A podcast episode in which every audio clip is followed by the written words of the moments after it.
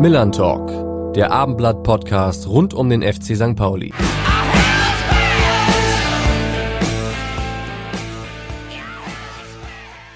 Und damit moin und herzlich willkommen zur 15. und finalen Ausgabe des Millern Talk Podcasts in der Saison 2020-2021. Der FC St. Pauli trifft am Sonntag im letzten Heimspiel dieser Saison auf Hannover 96. Die Mannschaft von Trainer Timo Schulz will natürlich eine Reaktion auf das 0 zu 4 bei Holstein Kiel zeigen und die verbleibenden beiden Partien ordentlich zu Ende bringen. Und beim Gegner Hannover 96 wurde in der vergangenen Woche eine wichtige Personalie für die Zukunft geklärt. Jan Zimmermann wird neuer Trainer bei den Roten. Es gibt also viel zu besprechen und deshalb möchte ich natürlich Verstärkung haben. Und das ist auch heute wieder mein Kollege Carsten Harms. Moin, Carsten. Ja, moin, Alex. Und wir haben uns natürlich einen Mann eingeladen, der bei beiden Clubs wichtige Funktionen hatte, beziehungsweise hat. Und wer das ist, das verrät uns natürlich auch heute wieder unser Rainer Wulff. Herzlich willkommen zur 15. Folge vom Millern Talk Podcast. Der heutige Gast war einer unserer Lieblingsspieler im braun-weißen Trikot. Er war unser Mannschaftskapitän, prägte ein ganzes Vereinsjahrzehnt und hielt ganz nebenbei einen besonderen deutschen Rekord. Ihm wurde nämlich 2008 im Spiel gegen Kräuter Fürth die seinerzeit schnellste rote Karte gezeigt, und zwar nach nur 93 Sekunden. Inzwischen setzt er seine Karriere fort als Teammanager beim Ligarivalen Hannover 96. Wegen der vielen Vokale in seinem Namen sagte ich ihn als Stadionsprecher immer ganz besonders gerne an. Auch heute. Wir begrüßen Fabio Morena. Ja, herzlich willkommen ja, auch von unserer Seite. Äh, Fabio, schön, dass du dir Zeit nimmst. Wobei ihr seid ja wie St. Pauli bereits im Quarantänetrainingslager, das von der DFL für die beiden letzten Spieltage vorgeschrieben ist. Ich glaube, manchmal ist man dann auch über jeden Zeitvertreib äh, ganz froh. Ja, erstmal guten Morgen nach Hamburg und äh, vielen Dank für die Einladung. Ja, ist in der Tat so. Ich meine, äh, wir sind jetzt seit äh, gestern Abend sozusagen in unserem Trainingslager Quarantänehotel hier in Hannover und ähm, da ist noch alles relativ frisch. Bis auf ein gemeinsames Frühstück hatten wir jetzt noch nichts, aber das kann im Laufe der Zeit natürlich etwas äh, in Anführungszeichen langweiliger werden. Daher bin ich, wie gesagt, um jede Abwechslung froh, wobei äh, das jetzt natürlich auch, äh, sage ich mal, eine besondere Abwechslung ist über die schnellste rote Karte müssen wir natürlich später auch nochmal eingehen. Ähm, St. Pauli hat sich ja im schönen Herzlaken niedergelassen. Kannst du uns mal einen Einblick geben, wie ihr äh, wohnt, wo ihr wohnt, ähm, wie ihr das organisiert habt? Ähm, also wir haben es letztendlich etwas einfacher organisiert. Wir waren auch letztes Jahr schon hier in dieser einen Woche, wo wir uns sozusagen in den Hotels, ähm, ja, in Anführungszeichen einschließen mussten. Äh, wir haben ja direkt, äh, unser Trainingsgelände ist ja gleichzeitig das Stadion. Also wir haben dort die, unsere beiden Trainingsplätze und nutzen sozusagen die Stadionkabine als unsere Heimat. Ähm, und äh, wer sich in Hannover auskennt, der weiß, dass äh, direkt an der Ecke vorne am Maschsee auch das äh, Hotel Marriott Courtyard ist. Und daher haben wir uns für diese Variante entschieden. Das hat letztes Jahr schon sehr gut funktioniert. Und das sind für uns kurze Wege zwischen Hotel und ähm, Trainingsgelände in dem Falle. Und dementsprechend äh, haben wir das auch für dieses Jahr wieder so vorgesehen. Die Regeln sind ja sehr strikt. Ihr dürft ja eigentlich nicht mal aus dem Hotel rausgehen. Ähm, äh, was macht ihr, um einem Lagerkoller vorzubeugen? Ja, gut, also das, das wird sich mit der Zeit zeigen. Also ich denke, die Jungs heutzutage haben äh, genug Möglichkeiten, äh, so die, ah, ja, die immer, die Playstation, die immer dabei ist, glaube ich, die wird auch äh, auf zahlreichen Zimmern wieder vertreten sein. Ähm, dann gibt es auch, äh, auch wenn das weniger geworden ist, auch die ein oder andere Kartenrunde. Die gibt es auch bei unseren Spielern noch. Ähm, und ähm, dann denke ich mal, ist es auch ganz gut. Wir fahren ja schon am Samstag äh, auch äh, mit dem Großteil der Mannschaft äh, nach Hamburg für unser letztes Auswärtsspiel in dieser Saison gegen St. Pauli. Und ja, und dann wird man die Woche sehen, was wir für uns noch Ideen einfallen lassen. Ähm, ich denke, da wird auch ein bisschen Kreativität gefragt sein und da lassen wir uns nicht lumpen. Wie vertreibst du dir denn die Zeit? Bist du der Typ Seriengucker? Bist du der Typ Kartenspieler, Buchleser? Wie willst du die Zeit dösig kriegen? Also Seriengucker bin ich äh, tatsächlich nicht so. Das ist nicht so meine Welt. Ähm, ich habe zwar mal die eine oder andere Serie denn doch in der Vergangenheit auch äh, angefangen und dann auch angeschaut, aber nee, grundsätzlich äh, tendenziell ist ja noch ein bisschen Arbeit auch zu tun für mich. Ähm, die Vorbereitung steht dann auch an und du hast es ja vorhin auch erwähnt, dass wir nun auch äh, einen neuen Cheftrainer haben. Ähm, da wird auch nochmal Kommunikation nötig sein und das natürlich jetzt auch in der letzten oder ja in den letzten beiden Wochen der Saison, wo es natürlich darum geht, äh, die Dinge für die Vorbereitung auch schon zu planen und umzusetzen. Und dementsprechend werde ich da auch noch ein, ja, genug Arbeit haben in den letzten zehn, elf Tagen, äh, bevor es dann auch äh, für mich in den Urlaub gehen kann. Und dementsprechend denke ich, habe ich genug zu tun da noch in den kommenden Tagen. Aber noch um deine Frage zu beantworten, ähm, Bücher sind schon ein Thema und äh, letztendlich habe ich auch gesagt, ist es ja trotz allem so, dass man diese Quarantäne positiv äh, sehen sollte und letztendlich die Zeit auch mal nutzt, vielleicht äh, einige Gespräche nochmal zu führen mit den Jungs und auch mit den Leuten aus äh, dem Trainerteam und Staff, ähm, ja, die vielleicht dann auch in der Saison ein bisschen zu kurz gekommen sind. Du bist ja bei Hannover 96 Teammanager. Welche Herausforderungen hat die Pandemie äh, in deiner Position mitgebracht und was waren so die kniffligsten Aufgaben, die du bewältigen musstest? Naja, ich glaube, bekannt, bekanntermaßen gab es natürlich ähm, die großen Konzepte der Hygienevorgaben, äh, die umzusetzen waren. Ich denke, das war natürlich ein ganz neuer Punkt, ähm, angefangen von den Testungen über natürlich die besonderen Veränderungen im Tagesablauf, sei es jetzt, dass wir natürlich ähm, den Betrieb über mehrere Kabinen aufteilen mussten, ähm, natürlich da auch nochmal Dinge letztendlich durchgegriffen haben auf die, auf die Abläufe im, im Trainingsalltag, natürlich auch dann zum Beispiel in den Hotels, das auch in meinen Verantwortungsbereich gehört. Ähm, das waren so Dinge, die haben sich mit der Zeit natürlich eingespielt. Ähm, aber auch da gab es natürlich mal eine Phase, wo es äh, ja letztendlich dann auch wieder angezogen wurde, weil man doch gemerkt hat, wie jetzt äh, zum Beginn ähm, der Rückrunde, beziehungsweise ein bisschen später als dann auch nochmal die ersten ähm, Vereine, wie wir ja auch nochmal zeitweise in Quarantäne mussten tatsächlich. Ähm, das waren natürlich Herausforderungen, ähm, die jetzt nochmal neu dazu kamen, sage ich mal, zu dem normalen Betrieb, den man jetzt so die letzten Jahre auch hatte. Ähm, aber das betrifft ja letztendlich nicht nur uns, nicht nur uns Fußballvereine, das äh, galt ja noch für ganz andere Bereiche in der Gesellschaft und dementsprechend äh, hatten wir auch ähm, die nötigen Veränderungen eben umzusetzen. Das war so natürlich ja. der größte Punkt. Aber insgesamt, ähm, ja, muss ich auch sagen, haben wir das gut hingekriegt. Und ich denke, ähm, bei all dem, was natürlich jetzt auch für den Fußball sich verändert hatte, äh, kann man sagen, dass es doch im Großen und Ganzen gut funktioniert hat. Ich wollte gerade fragen, wie seid ihr denn durch die Pandemie gekommen? Ihr hattet am Anfang, glaube ich, äh, positive Fälle, wenn ich mich recht erinnere. Wie seid ihr da insgesamt durchgekommen? Ähm, das ist richtig. Das war, wir hatten natürlich ähm, mit Timo Hübers, glaube ich, den allerersten Fall äh, eines deutschen Fußballprofis oder eines Fußballprofis in Deutschland, der ähm, sozusagen mit Corona positiv getestet war. Ähm, das war damals ein bisschen noch alles unwirklich, weil das ähm, Corona-Thema fing ja da erst an. Und ähm, das war meines Erachtens so, dass ähm, Timo dann positiv getestet wurde und kurze Zeit darauf auch Jannis Horn, ähm, der glaube ich zwei Tage später dann auch mitgezogen hat sozusagen. Und dann wurde unsere Partie gegen Dresden abgesagt ähm, an dem Wochenende. Und da dachten wir schon so, okay, bisschen komisch alles. Ne? Und ähm, allerdings hat man noch nicht so das Gefühl gehabt, dass diese Welle kommt und die kam dann relativ schnell. Also ich glaube, unser Spiel an dem Wochenende gegen Dresden fiel aus, die anderen Spiele fanden noch statt. Und äh, ich glaube, in der Woche danach, Mittwoch, Donnerstag, gab es diesen Lockdown und dann ging ja erstmal gar nichts mehr. So, also ja. es war schon ein bisschen, ja, ein kleiner Wahnsinn sozusagen. Zuerst hat man so gedacht, warum trifft es jetzt uns? Ja. Und kurze Zeit später hat es mehr oder weniger alle getroffen und dann wusste man, okay, alles klar, hier kommt was auf uns zu und ähm, das wird dann noch ein bisschen nachhalten.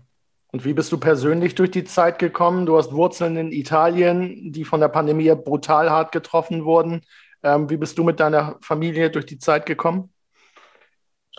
Also insgesamt äh, sehr gut, muss ich sagen. Es gab jetzt in meinem Familien- und Freundeskreis und Bekanntenkreis keine äh, schlimmeren Verläufe, gerade bei Erkrankungen. Ähm, es gab den einen oder anderen Fall, der das mitgenommen hat, aber da blieb es dann doch, aber auch ähm, beim einen oder anderen letztendlich ein bisschen härter und beim anderen weniger hart der Verlauf der, der Erkrankung. Ähm, deshalb ähm, habe ich natürlich mit der Zeit schon ein bisschen Respekt entwickelt, auch davor. Ähm, und wir haben natürlich versucht, auch jetzt bei uns im Familienkreis das bestmöglich umzusetzen und uns auch zu schützen. Und das ist uns äh, bis dato ganz gut gelungen.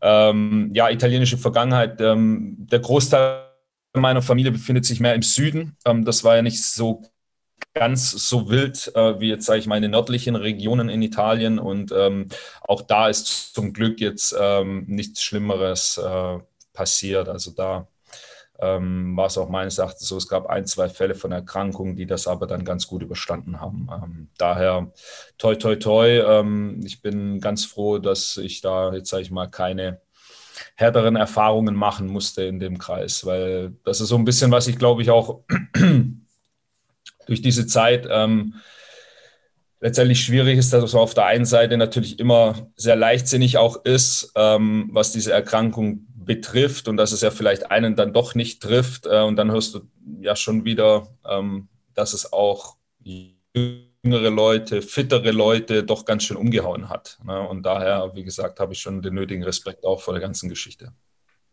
Du hast es angesprochen, es ist ja schon ein Privileg, dass der Profifußball äh, weiter spielen kann, dass der Ligabetrieb weitergeht.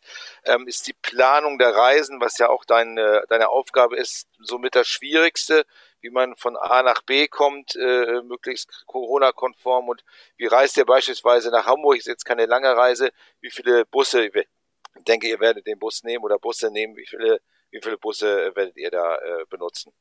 Also letztendlich, ähm, klar, wir haben natürlich frühzeitig auch dann mit unserem Mannschaftsarzt, der gleichzeitig Hygienebeauftragter ist und äh, Sportdirektor und Trainer natürlich äh, diese Themen auch äh, ernst genommen, haben dann äh, überlegt, in welcher Hinsicht äh, Reisen wie umzusetzen sind für diese Saison und ähm, haben dann auch ähm, ja, früh entschieden, ähm, dass wir, wenn nötig, natürlich auf einen Charterflug zurückgreifen, wenn es mal längere Fahrten sind. Ansonsten haben wir alle Fahrten mit zwei Mannschaftsbussen ähm, erledigt und das werden wir jetzt auch äh, nach Hamburg so machen. Also da haben wir also total komfortable Busse. Also daher, wenn du wenn du sagst, man ist privilegiert, dann ist das schon so. Natürlich ist der Standard äh, in einer Zweitligamannschaft und bei Hannover 96 letztendlich so, dass man da ohne Probleme, ähm, sage ich mal, sich dann auch, äh, was die Spielvorbereitung angeht, ähm, sich so bewegen kann und ähm, letztendlich, ja, das ist natürlich, was heißt umständlich, großartig umständlich ist es auch nicht. Man hat einfach nur zwei Mannschaftsbusse anstatt einem. Daher ist da alles äh, relativ entspannt, die sind sehr komfortabel und dann kann sich auch keiner beschweren. Es gibt ja Spieler, die Trainingslager jeglicher Form irgendwie ganz cool finden, mal rauszukommen, mal was anderes zu sehen. Du als Spieler, wie hast du Trainingslager gesehen? Lästiges Übel oder auch irgendwie mal ganz cool mit den Jungs mal äh, aus dem gewohnten Umfeld rauszukommen?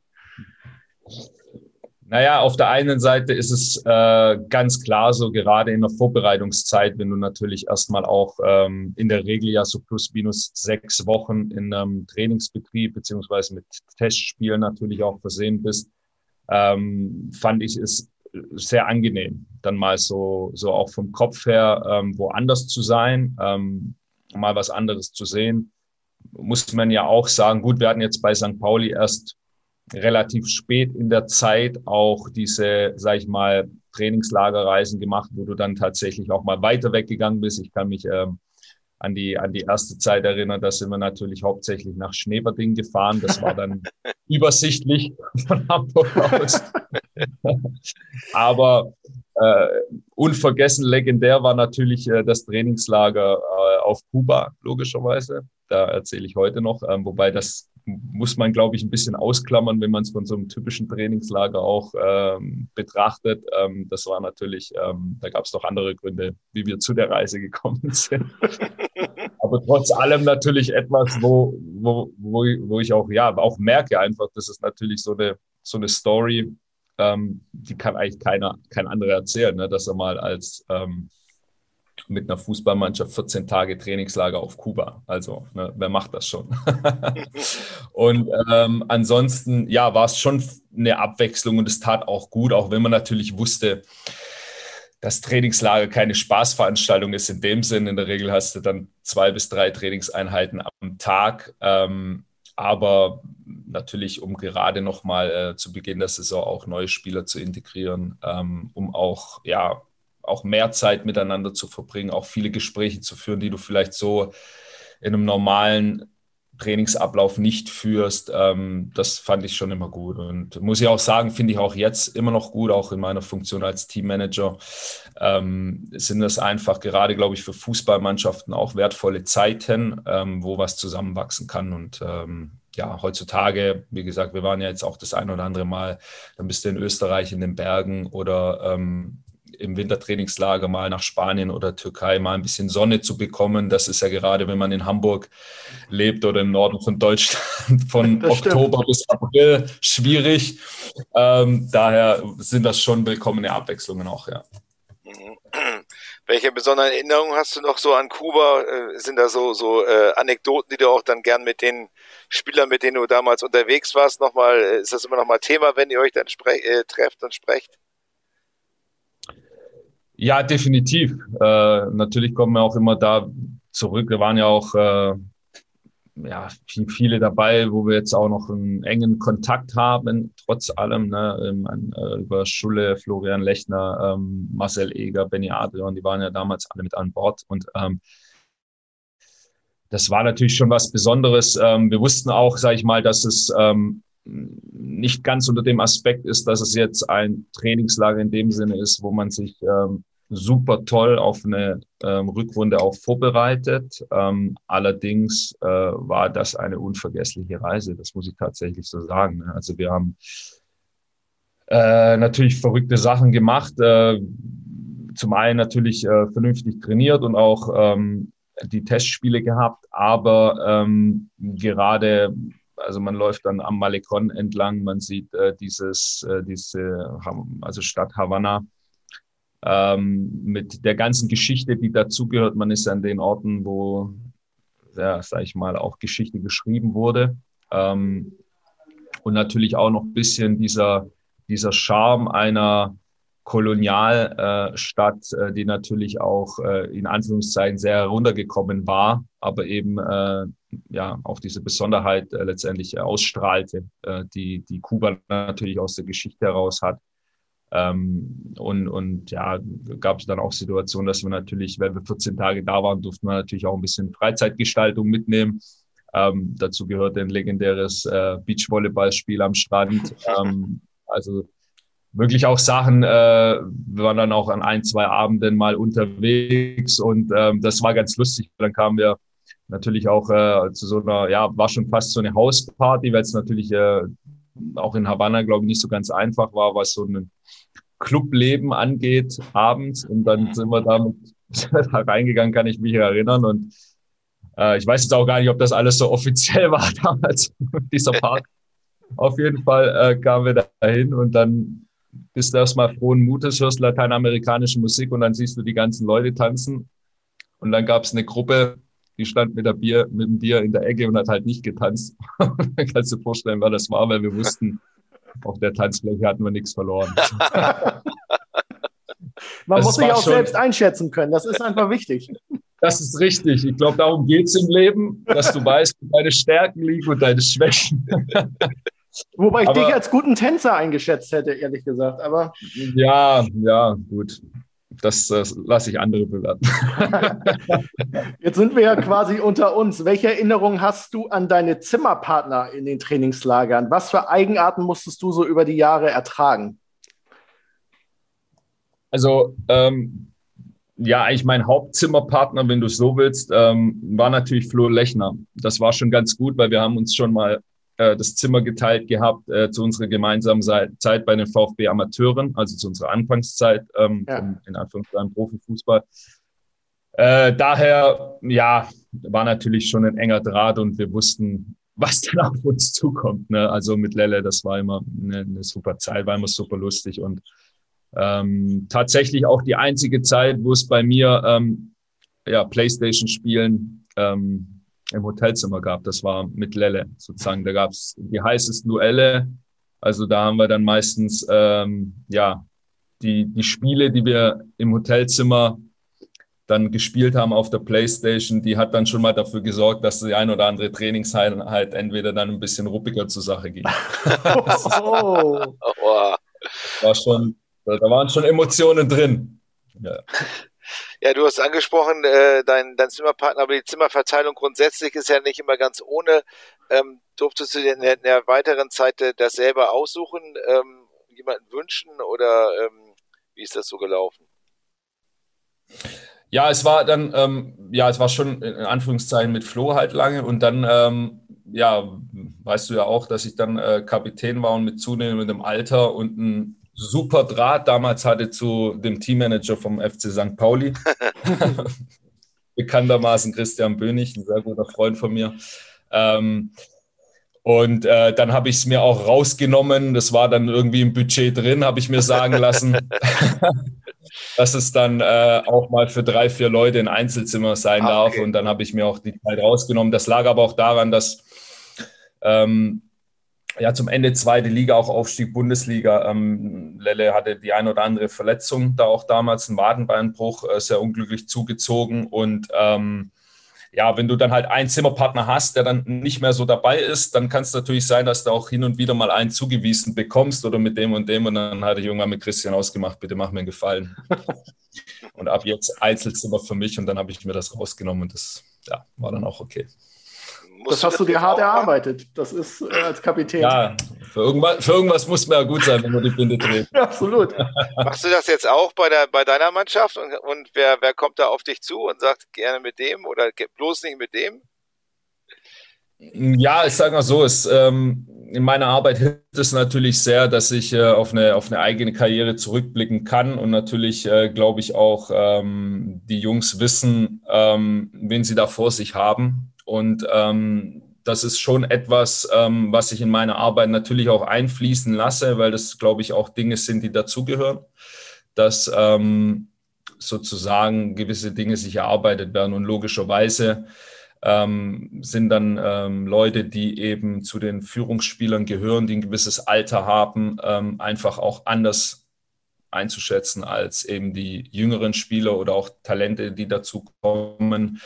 Ähm, und dementsprechend ähm, fließt das in meine Arbeit rein, weil das ist letztendlich was, was ich glaube ich auch als wichtig für, für eine Fußballmannschaft, für eine Gruppe auch so sehe, dass es gewisse Hierarchien gibt, ähm, dass es gewisse ja, Leute gibt, die natürlich auch mehr in der Verantwortung dann stehen und dementsprechend die dann auch ja das eine oder andere, wenn man es mal so nennt, Zuckerle bekommen.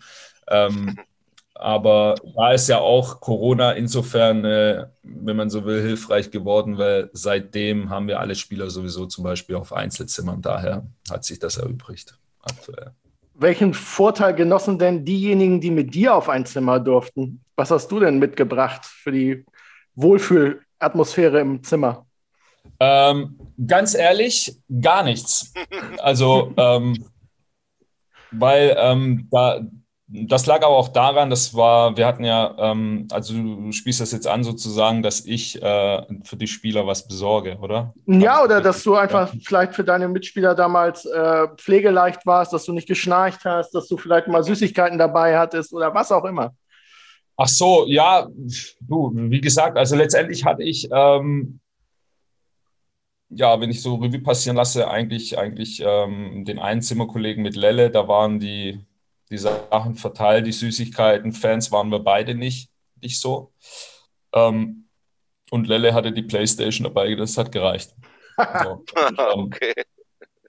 Und ähm, ansonsten, nee, gab es da nichts, nichts Großartiges. Also Mitbringsel oder so. War, war nicht nötig, sagen wir es mal so. War nicht nötig.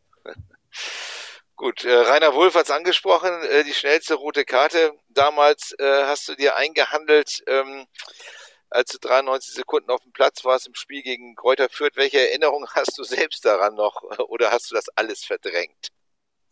Nein, überhaupt nicht. Nein, ich sage ja. Ähm, heutzutage schmunzel ich darauf. Äh, der, ja, letztendlich auch relativ schnell danach schon. Ähm, es war Ja, war eigentlich eine, eine kuriose Situation. Wir waren ja und habe es eigentlich auch noch sehr, sehr gut vor mir, die Situation. Also wir waren, ähm, ja, mehr oder weniger hatte das Spiel ja erst gerade angefangen, das kann man ja so sagen. Und äh, wenn mich meine ähm, ja, Erinnerung nicht täuscht, dann äh, hatten wir einen Freistoß relativ zentral, ich glaube 30 Meter vor Tor. War ein bisschen eine komische Situation, weil es wäre so ein Ball gewesen, wo man nicht genau wusste, was macht man jetzt damit. Ähm, und Alex Ludwig hat, glaube ich, damals ähm, den Freistoß geschossen. Ähm, eigentlich sinnbildlich, äh, dass Alex, der auch, glaube ich, äh, grundsätzlich einen sehr, sehr guten Schuss auch hatte, eben an ja. dem Tag, äh, weiß ich nicht, irgendwie eine Idee hatte. Äh, und ich weiß noch, dass ähm, Schulle und ich die Absicherung gemacht haben, an der Mittellinie sozusagen und zwischen uns, äh, ja, und wie es dann halt so ist, wenn du zwei gegen eins stehst, äh, hatte Schulle sich vor Stefan Reisinger der war damals ja. ein vierter Stürmer, der vorne blieb. Und irgendwie Alex Ludwig hat angetreten und schoss den Ball, glaube ich, demjenigen in der Mauer irgendwie so ans Schienbein. Der Ball prallte ab wie von der Wand äh, und mit Tempo 100 sozusagen gerade ähm, Richtung, unsere, Richtung unser Tor, kann man sagen. Ne? Also, ja. Und ähm, ich hatte ganz kurzzeitig ähm, den Ball nicht im Blick, weil Schulles sozusagen dann im Weg stand, was da, dafür spricht, dass ich nicht gut positioniert und, äh, und, und, und, Stefan Reisinger war sehr clever, der stand dann zwei, drei Meter vor mir, ist, ist halt ich dem Ball so kurz entgegengegangen und hat ihn dann durch die Beine gelassen. Ne? Und hatte eben diesen kleinen Vorsprung ähm, ähm, in, in der Bewegung sozusagen. Und dann gab es halt ein Laufduell ja, mehr oder weniger, glaube ich, von der Mittellinie Richtung Tor. Und, und Stefan Reisinger hatte halt einen kleinen Schritt vor und hat mich halt, glaube ich, 20 Meter vor Tor gekreuzt. Äh, also noch vor dem 16er.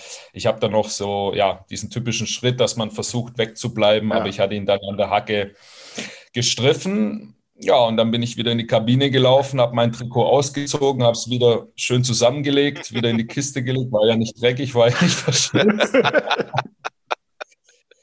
Und äh, das war in dem Moment natürlich schon, ja, ist natürlich ein Scheißgefühl, wenn du so früh rausfliegst. Ne? Aber mein Gott, das passiert. Es tat mir leid für die Jungs, die dann letztendlich ein Spiel von Beginn an ähm, zu zehn spielen mussten, wenn man so will. Und ähm, ich glaube, wir haben es noch ganz gut gemacht, aber glaube ich 3-2 verloren. Oder war das so? Ich bin glaube, ja. Sie, sie haben alles probiert, aber ich denke, 90 Minuten lang mit einem Mann weniger ist dann schon, schon hart. Gab es da Sprüche von den Kollegen eigentlich nach der schnellen roten Karte? Äh, ja, die gab es dann schon, aber die sind dann auch normal, die musste dann auch aushalten. Ja. Ähm, und in der Tat, ich muss auch sagen, es hat mich dann auch ein bisschen geärgert, als der Mohammed den dann geknackt hat, den Rekord, weil es ist ja schon schön, wenn du jetzt mit ähm, in Anführungszeichen eben ähm, so wenig Talent wie ich das war, ähm, gesegnet wurdest, dass du wusstest, da kommen keine, keine Länderspiele, Weltmeistertitel oder Champions League-Titel dazu, dann wäre es wenigstens der Titel mit der schnellsten roten Karte gewesen, wo ich in der Geschichte aufgetreten habe. Ein Spaß. Also, ähm, es war, ja, wie gesagt, ähm, wäre wär der Rekord gewesen für, für eine, vielleicht für eine Ewigkeit, aber man sieht ja jetzt auch an dem Torrekord von Gerd Müller, vielleicht kommt dann doch jemand um die Ecke und knackt den Rekord. Ne? Ja, es wird aber schwer. Also, ich glaube, 87 Sekunden waren es bei Youssef Mohammad. Also, da muss man schon früh hart hinlangen, würde ich sagen. Das ist richtig, ja, das ist richtig, ja. Ja, wenn du auf deine Karriere zurückblickst, hast du ja schon so ein bisschen getan. Wie würdest du deinen Weg beschreiben und was bedeutet dir der TSV Moosberg? ähm, also grundsätzlich äh, bin ich, bin ich äh, sehr zufrieden mit meiner Karriere noch dankbar ähm, dafür, dass ich ähm, ja auch äh, so, eine, so eine Zeit auch hatte, so eine Zeit genießen durfte. Ähm, ich äh, nehme wahnsinnig viele gute Erfahrungen mit, ähm, natürlich auch äh, gute Zeiten. Ähm, logischerweise gibt es auch ein paar Dinge, dass du zurückblickst und sagst, okay, wie wäre es da eventuell gelaufen äh, an der einen oder anderen Stelle. Aber ich denke, dass das ist dann auch ganz normal. Das kommt ja dann auch eher durch die Erfahrung, die man dann im Laufe der Zeit hat. Ähm, aber wie gesagt, ähm, ich bin äh, sehr zufrieden und ähm, ja, auch, auch stolz natürlich, äh, da diese Etappen auch gehabt zu haben, die ich hatte. Und äh, dementsprechend ähm, ja, bin ich da total froh und ähm, ist ja auch letztendlich so, ich, äh, ich liebe diesen Sport, ich äh, habe die Möglichkeit gehabt, äh, ja, wie man so schön sagt, mein Hobby zum Beruf zu machen ähm, und bin auch jetzt weiterhin dem Fußball eng verbunden und ähm, sehe das auch für mich jetzt auch natürlich als zweite Karriere nach meiner sportlichen Karriere auch weiterhin ähm, ja, im Fußball meinen Weg gehen zu können. Daher ähm, ja, muss ich sagen, bin ich, bin ich sehr zufrieden mit dem Weg, den ich bisher gehen konnte.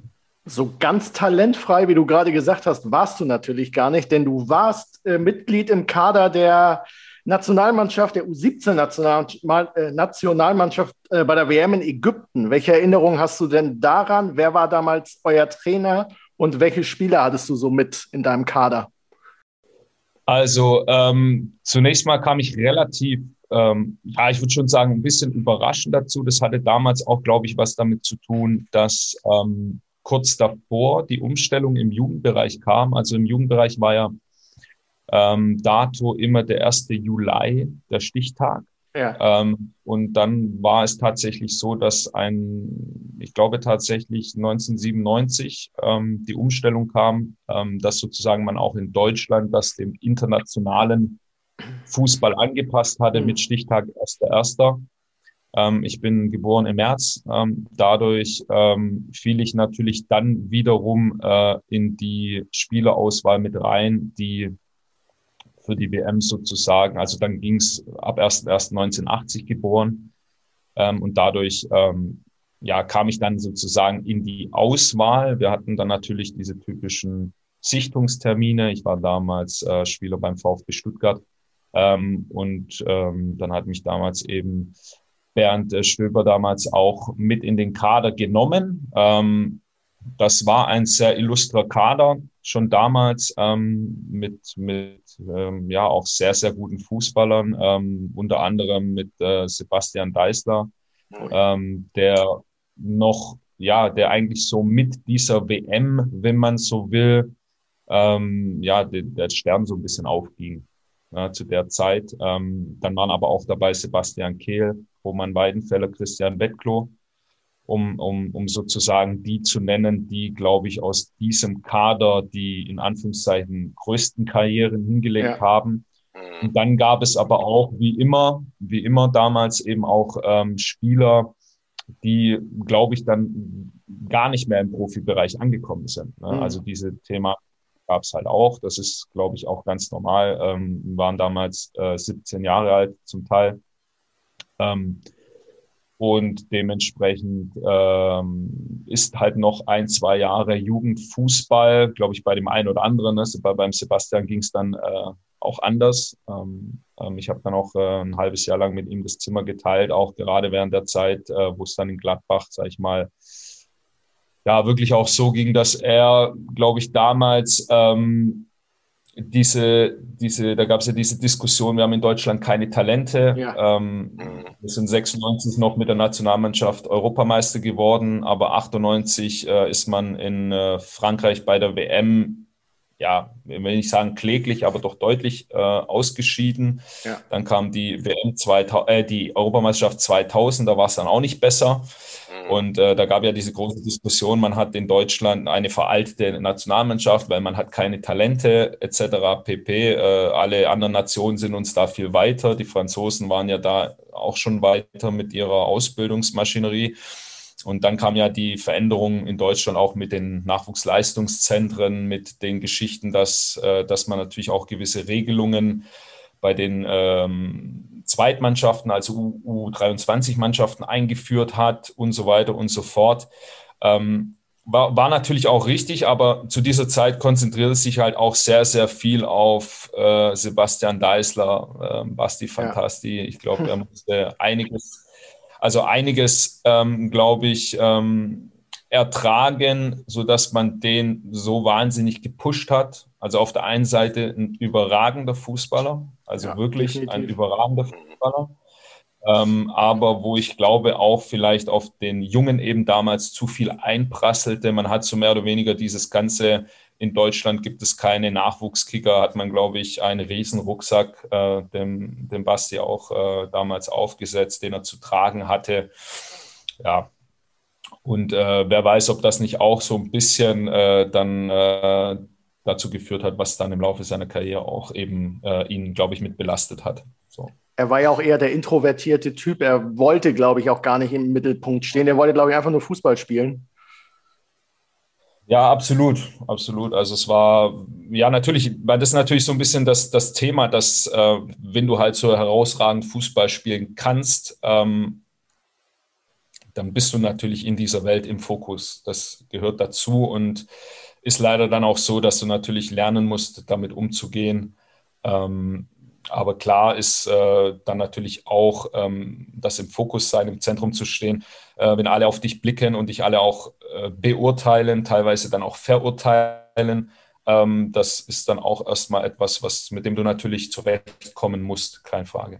Ja. Aber mit 17 in Ägypten zu sein, ist, glaube ich, auch ein cooles Abenteuer, oder? Wie weit seid ihr eigentlich das, gekommen damals? Das war also sensationell, für mich auch sensationell, weil, wie gesagt, ich war ähm, relativ kurz auch zu der Nationalmannschaft äh, dazugekommen.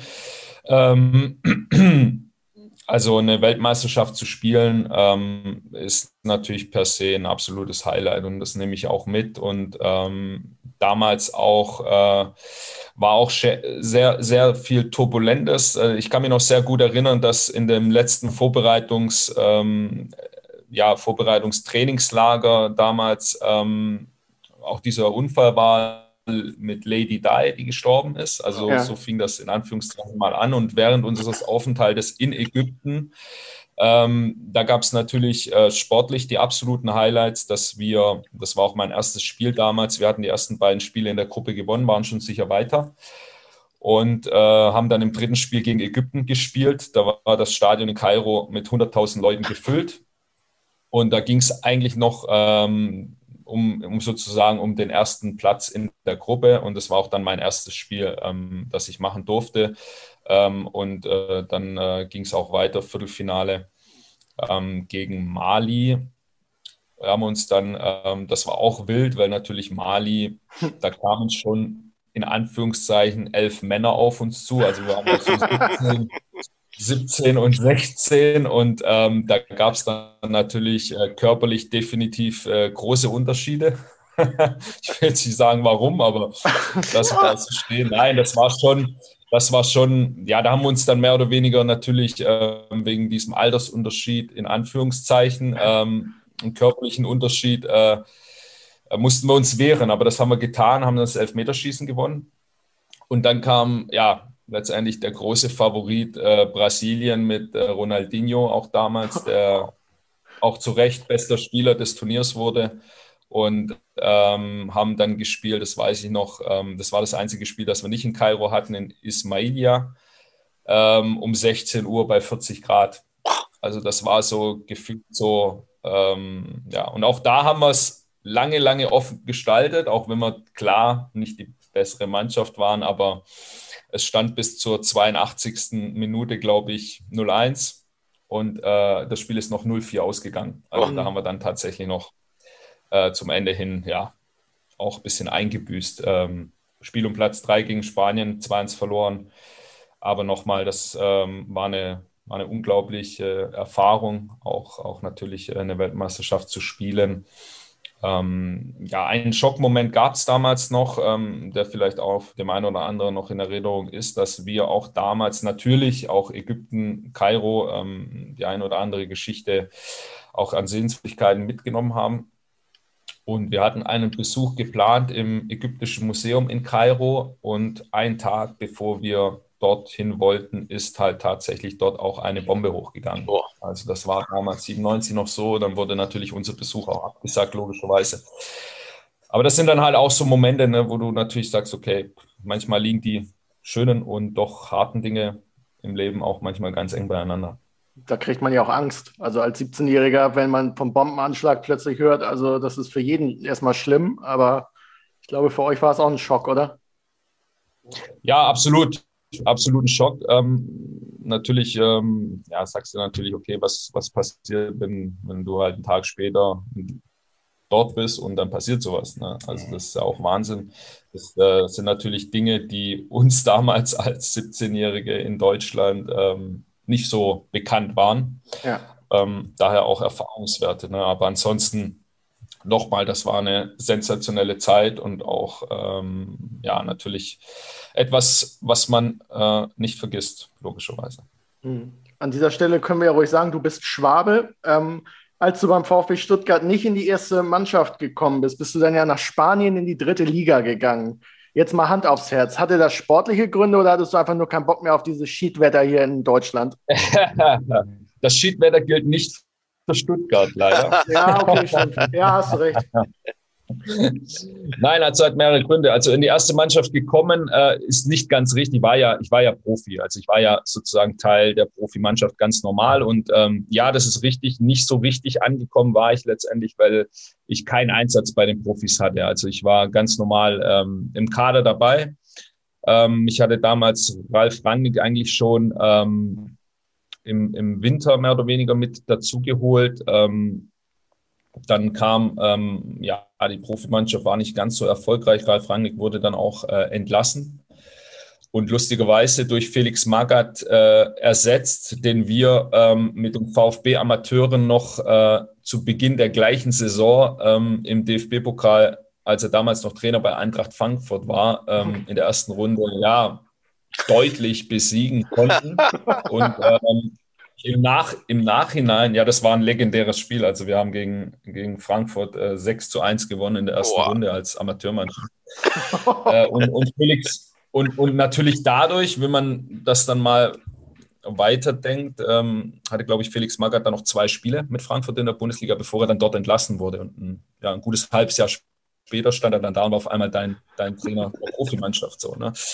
Ähm, also ist manchmal der Weg des Fußballs auch äh, manchmal verrückt. Ähm, genau, und dann, ja, wie gesagt, dann war ich halt bei den Profis dabei, auch zur, zur neuen Saison. Und ähm, das war eben auch eine, ja, natürlich der logische Schritt für mich zur damaligen Zeit, ähm, das auch zu probieren. Und da muss man auch am Ende sagen, dass es dann auch einfach nicht gereicht hat. Die Konkurrenz war stark und, ähm, und trotzdem habe ich in dem Jahr viel mitgenommen und viel gelernt.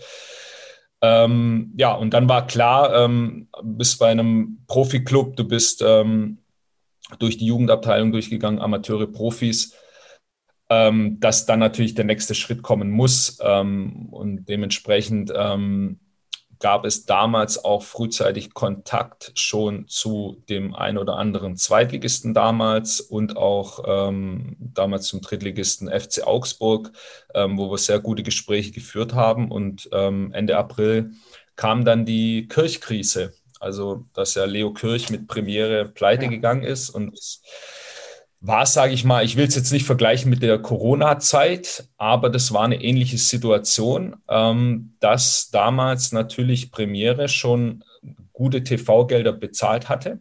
Das heißt, die Erst- und Zweitligisten hatten auch ähm, ja, von der Anzahl der, der Profis äh, große Kader. Damals war ja auch noch das Thema, was ja heute ein bisschen anders ist, dass du versuchst, junge Spieler zu integrieren, war damals noch gar nicht so das Thema. Das heißt, äh, die meisten Erst- und Zweitligatruppen, die hatten dann schon eher so 30 gestandene Profis, mhm. auch Teile im mittleren Alter. Das hatte natürlich auch ein bisschen was damit zu tun, dass davor durch die ähm, ja, Öffnung in der EU, wo natürlich diese ganzen äh, in Anführungszeichen ähm, Ausländer und die, man durfte sich ja mehr oder weniger unter diesem EU-Mandat den Arbeitsplatz frei auswählen. Deshalb kamen natürlich auch viele ähm, EU-Ausländer in die Bundesliga, die natürlich einfach auch, wenn man so will, weiter waren als die jungen Spieler, ja, dadurch, dass sie natürlich in ihren Ligen äh, schon Jahre, ein paar Jahre hinter sich hatten. Und dazu kam dann die Kirchkrise. Ne? Und dann haben viele ähm, auch auf Zeit gespielt, logischerweise, weil die dachten schon, naja, warte mal, wenn jetzt äh, den Profiklubs Geld fehlt, dann wird man natürlich auch ein bisschen den Rotstift an dem Kader ansetzen müssen. Und dann wird man halt auch gucken müssen, ähm, wer kommt eventuell von der Bundesliga in die zweite Liga oder von der zweiten Liga in die dritte Liga, weil klar war, dass die Clubs ihre Kader etwas verkleinern werden. Und so ging mir das dann auch, dass dann äh, die Clubs von den sehr guten Gesprächen und mit einem hatten wir tatsächlich auch schon einen Termin für eine Vertragsunterschrift, ähm, den Termin dann kurzzeitig platzen ließen. Und ja, dann muss ich vielleicht sagen, dann ähm, hat, haben mir diese Einsätze in der Bundesliga als junger Spieler vielleicht auch gefehlt. Ähm, das hätte mich dann vielleicht auch noch mal ein bisschen mehr gepusht in dem Moment als Spieler. Und so kam es dann, ähm, dass ich ein Angebot aus ähm, Spanien bekam ähm, von ein, zwei ambitionierten Vereinen, die zwar äh, tatsächlich zu dem Zeitpunkt auch dritte Liga äh, gespielt hatten, ähm, aber eben auch noch aus dieser Zeit, wo ich Nationalspieler war und so ein bisschen auf mich aufmerksam wurden, wo ein bisschen auch das verfolgt haben ähm, und dann gesagt haben, würden sich das gut vorstellen können, hatten beide die Ambition, in die zweite Liga aufzusteigen in Spanien. Also war ein klares Ziel für das Jahr. Und da habe ich mich mit meinem Berater auch hingesetzt und ich habe auch gesagt, ähm, ja, ich bin grundsätzlich als Spieler Innenverteidiger. Jetzt ist es keine Neuigkeit, dass ich weder der große, kopfballstarke Innenverteidiger bin, noch ähm, bin ich jetzt der Typ, äh, ja, sag ich mal, Jürgen Kohler gewesen, sondern meine Stärken lagen schon immer auch mehr im spielerischen Bereich und so. Und dann muss ich auch sagen, kam mir der spanische Fußball auch ein bisschen entgegen, so von der Spielweise. Und ähm, dann hatte ich halt so, ja, mit meinem Berater auch gute Gespräche und habe hab dann halt gesagt, du, wer weiß, es kann vielleicht auch eine ganz interessante Sache sein, ähm, eben ja, dem spanischen Fußball ein bisschen näher zu kommen. Und wenn man dann aufsteigt in die zweite Liga als junger deutscher Spieler, dann ist man ja auch äh, ein bisschen ja, ich will nicht sagen unikat, aber halt, äh, es hatte einen gewissen Reiz sozusagen und ähm, natürlich auch für mich so ein bisschen hm, ja, ein Abenteuer, mich da durchsetzen zu wollen, von zu Hause auch wegzukommen. Mal, es war jetzt nicht der erste Schritt, den man normalerweise macht, weil dann bleibt man ja meistens irgendwie auch im Land. Es war ein bisschen radikaler, aber auch eine, ja, eine, eine super Erfahrung, ähm, die ich da gemacht habe und ähm, ja, hat mir auch weitergeholfen, sozusagen im Leben. Über Alicante bist du dann ja zum FC St. Pauli gekommen. Kannst du dich da noch an die ersten Verhandlungen erinnern? Mit wem war das und äh, was waren so deine Gedanken, was St. Pauli anging? Ähm, also zunächst mal muss man sagen, ja, das war relativ einfach, weil ähm, wir hatten tatsächlich in Spanien eine, eine sehr, sehr gute Runde gespielt. Wir haben ähnlich wie beim FC St. Pauli eine ähnliche Pokalrunde gespielt gehabt. Mhm. Also wir hatten Espanyol Barcelona, Valencia als spanischen Meister ausgeschaltet im Pokal und sind dann erst im Viertelfinale an Deportivo La Coruña, was damals auch eine Champions League-Truppe war, mhm. äh, gescheitert mit Hin- und Rückspiel und waren in der Liga Zweiter. Und dann wurde im März der Trainer entlassen weil er sich mit dem Präsidenten und die Präsidenten in Spanien sind ja die Allmächtigen. Ja. ähm, das war nicht so toll. Da gab es wohl ja, ein bisschen Disput und dann wurde der Trainer ja, vor die Tür gesetzt. Und ab da ging das dann ein bisschen abwärts. Ähm, die Mannschaft konnte das Niveau nicht mehr halten und am Ende sind wir Fünfte geworden. Und äh, schon davor habe ich äh, dann eben nicht mehr dieses Gefühl gehabt, das ich hatte, als ich hin bin. Und dann, ähm, ja, war es tatsächlich so, dass, wenn man so will, habe ich dann natürlich ein bisschen profitiert von dem zweifachen Abstieg des FC St. Pauli, die ja dann in dem Jahr äh, dann sozusagen von der zweiten Liga auch nochmal abgestiegen sind in die damalige Liga, Regionalliga Nord. Und äh, ähm, ja, letztendlich äh, Franz Gerber, beziehungsweise vor allem Harald Gärtner, der damalige Co-Trainer von Franz Gerber, der kannte mich noch aus meiner Zeit aus Stuttgart und ähm, hatte einen guten Draht auch ähm, zu meinem Berater. Und das hat dann genau zwei Telefonate gedauert. Ich wollte wieder, oder dann war für mich auch dieses Thema, hm, Spanien, okay, wenn wir jetzt nicht aufsteigen, dann ähm, ist es vielleicht auch nicht mehr ganz das, äh, was ich mir vorgestellt hatte.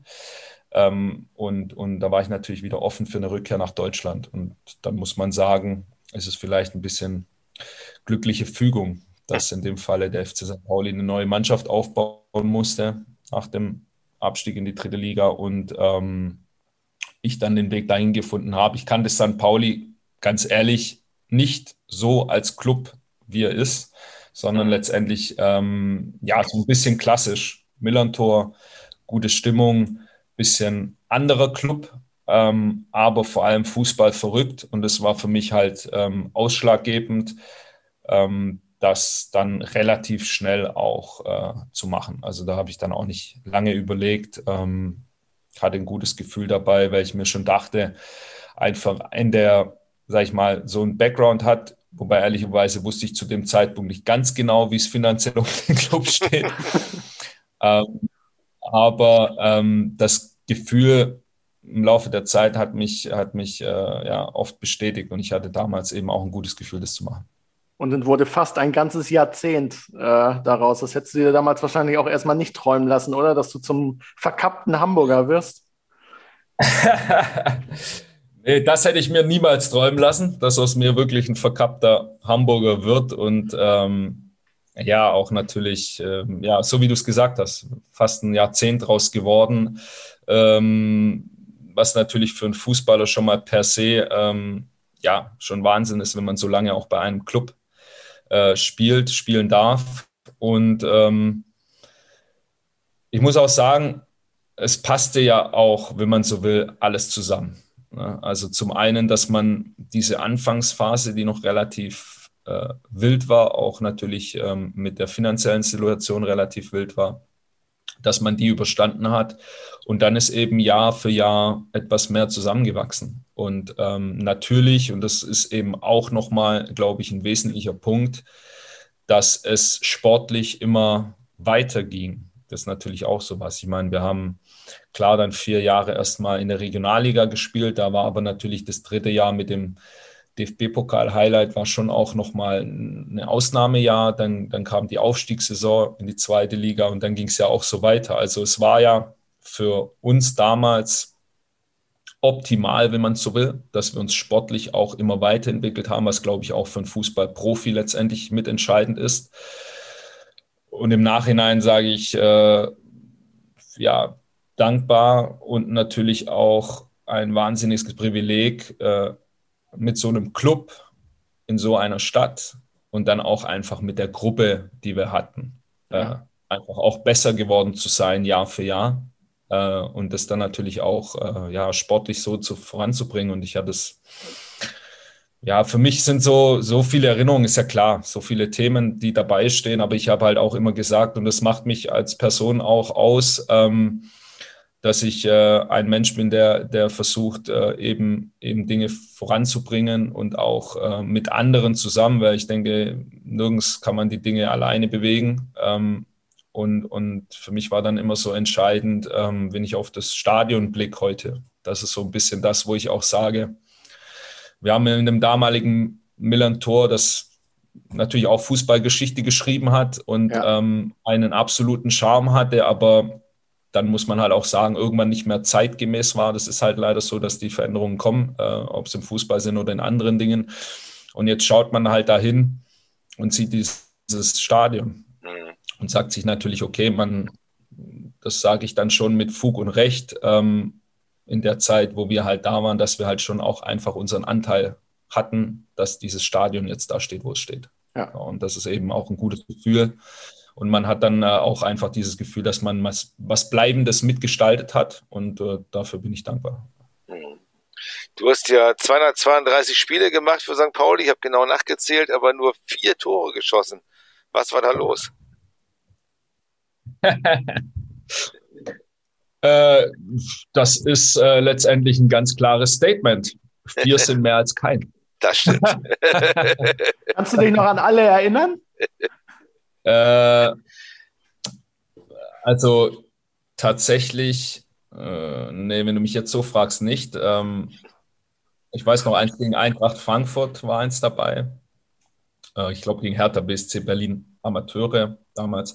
Nein, äh, brauchen wir auch gar nicht äh, groß drum rumreden. Das äh, liegt ja vor allem daran, das ist genau der Punkt, den ich vorher vielleicht mal kurz angeschnitten habe. Ähm, als Innenverteidiger machst du Tore eigentlich auf Standard Standardsituation. Ja. Und ja, da, wie es ja schon heißt, ich als Italiener auch nicht richtig groß geworden bin oder als Italo, als Italo-Schwabe nicht richtig groß geworden bin, war ich für, war ich für die, war ich für die Standardsituationen leider keine Option von vorne und dementsprechend war, kam ich nicht so oft vors Tor.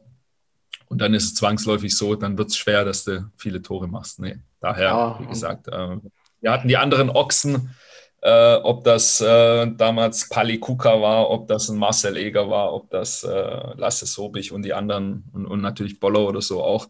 Das waren natürlich die Jungs, die dann äh, bei den Standardsituationen eben mit ihrer Kopfballstärke dann auch vorne waren und daher alles gut. Also ja, auch weiß, ein bisschen, bisschen Abschlusspech war ja auch dabei und äh, nee, eigentlich nee. ich wollte dich noch retten, aber okay. Dann, nee, nee, das ist schon okay. Also, das ist schon okay.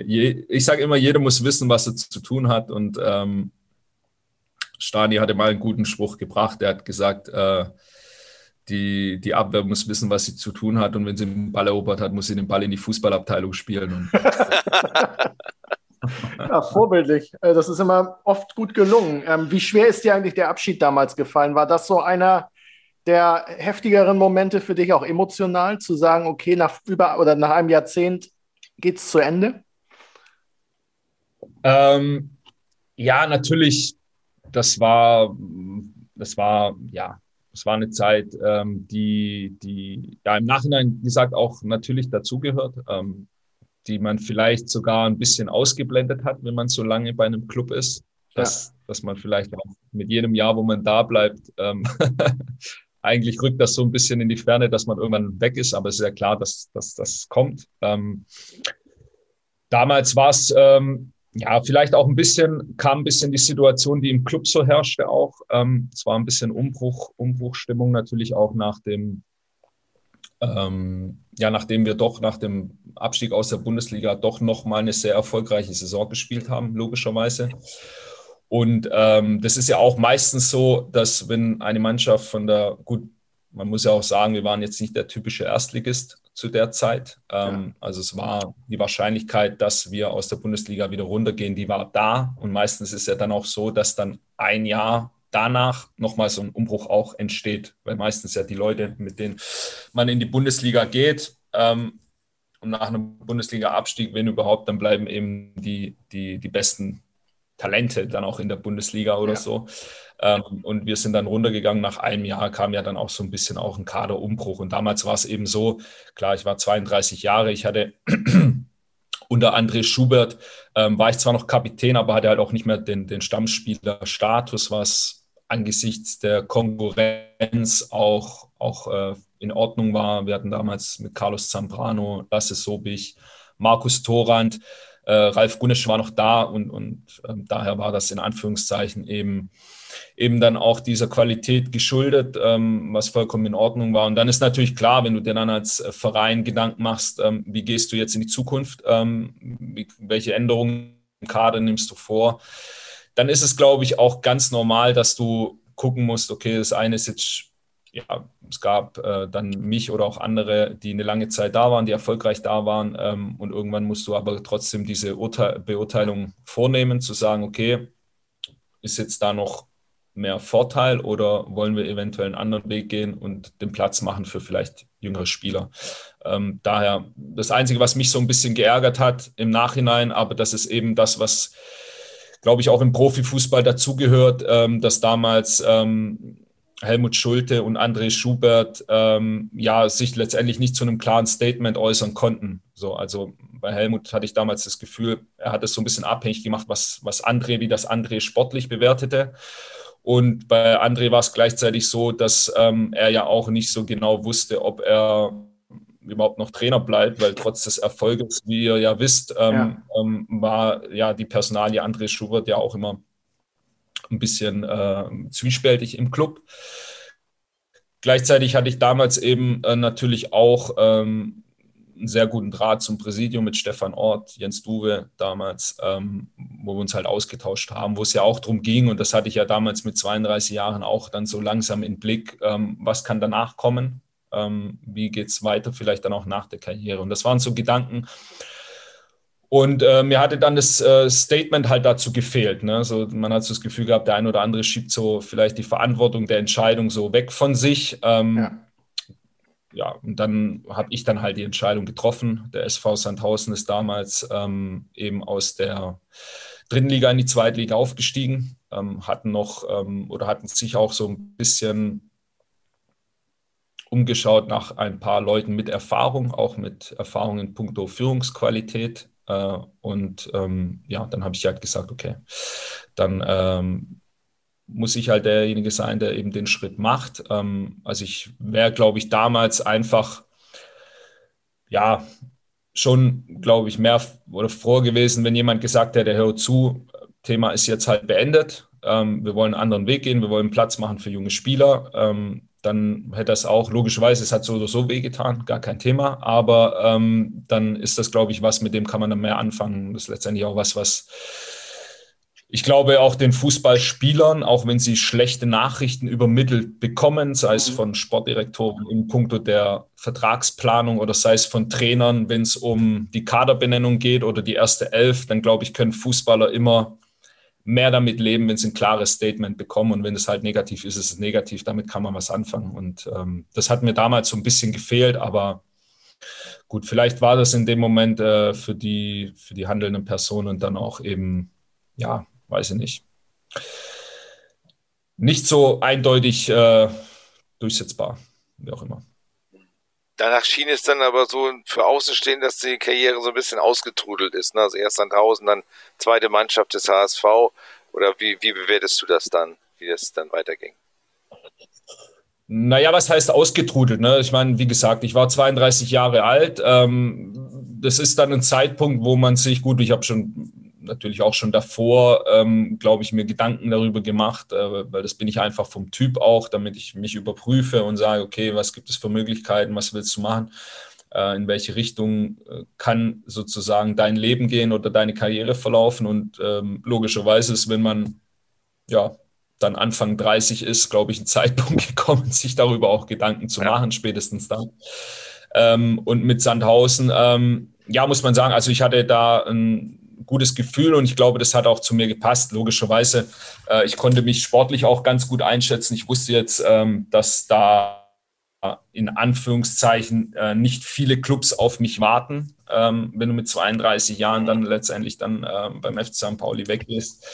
Ähm, du hast ja ein gewisses Anforderungsprofil, was du erfüllst und dementsprechend ähm, war ich da auch wieder letztendlich schon auch äh, dankbar für, für das entgegengebrachte Vertrauen, da bei einem neuen Zweitligisten letztendlich dann auch ja. dazu zu stoßen zu dürfen.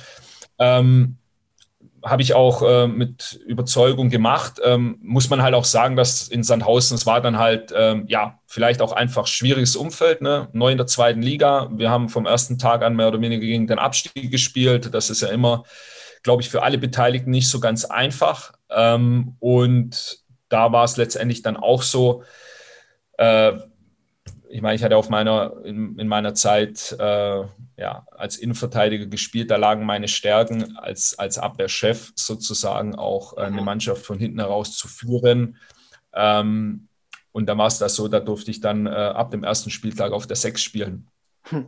in Sandhausen. Und dann sind es halt so Themen gewesen, wo ich gesagt habe, okay, ähm, das mag dann vielleicht sportlich äh, einigermaßen funktionieren. Vielleicht funktioniert es gut oder nicht so gut, aber was halt definitiv der Fall war, war halt, ich konnte natürlich dann auch nicht diese Wirkung entfalten für die Mannschaft auch, mhm. äh, wie ich das gewohnt war. Ne? Da hatte ich ja mehr oder weniger dann auch mehr mit mir selber zu tun, als dass ich dann nochmal auf dem Platz äh, auf die anderen wirken konnte.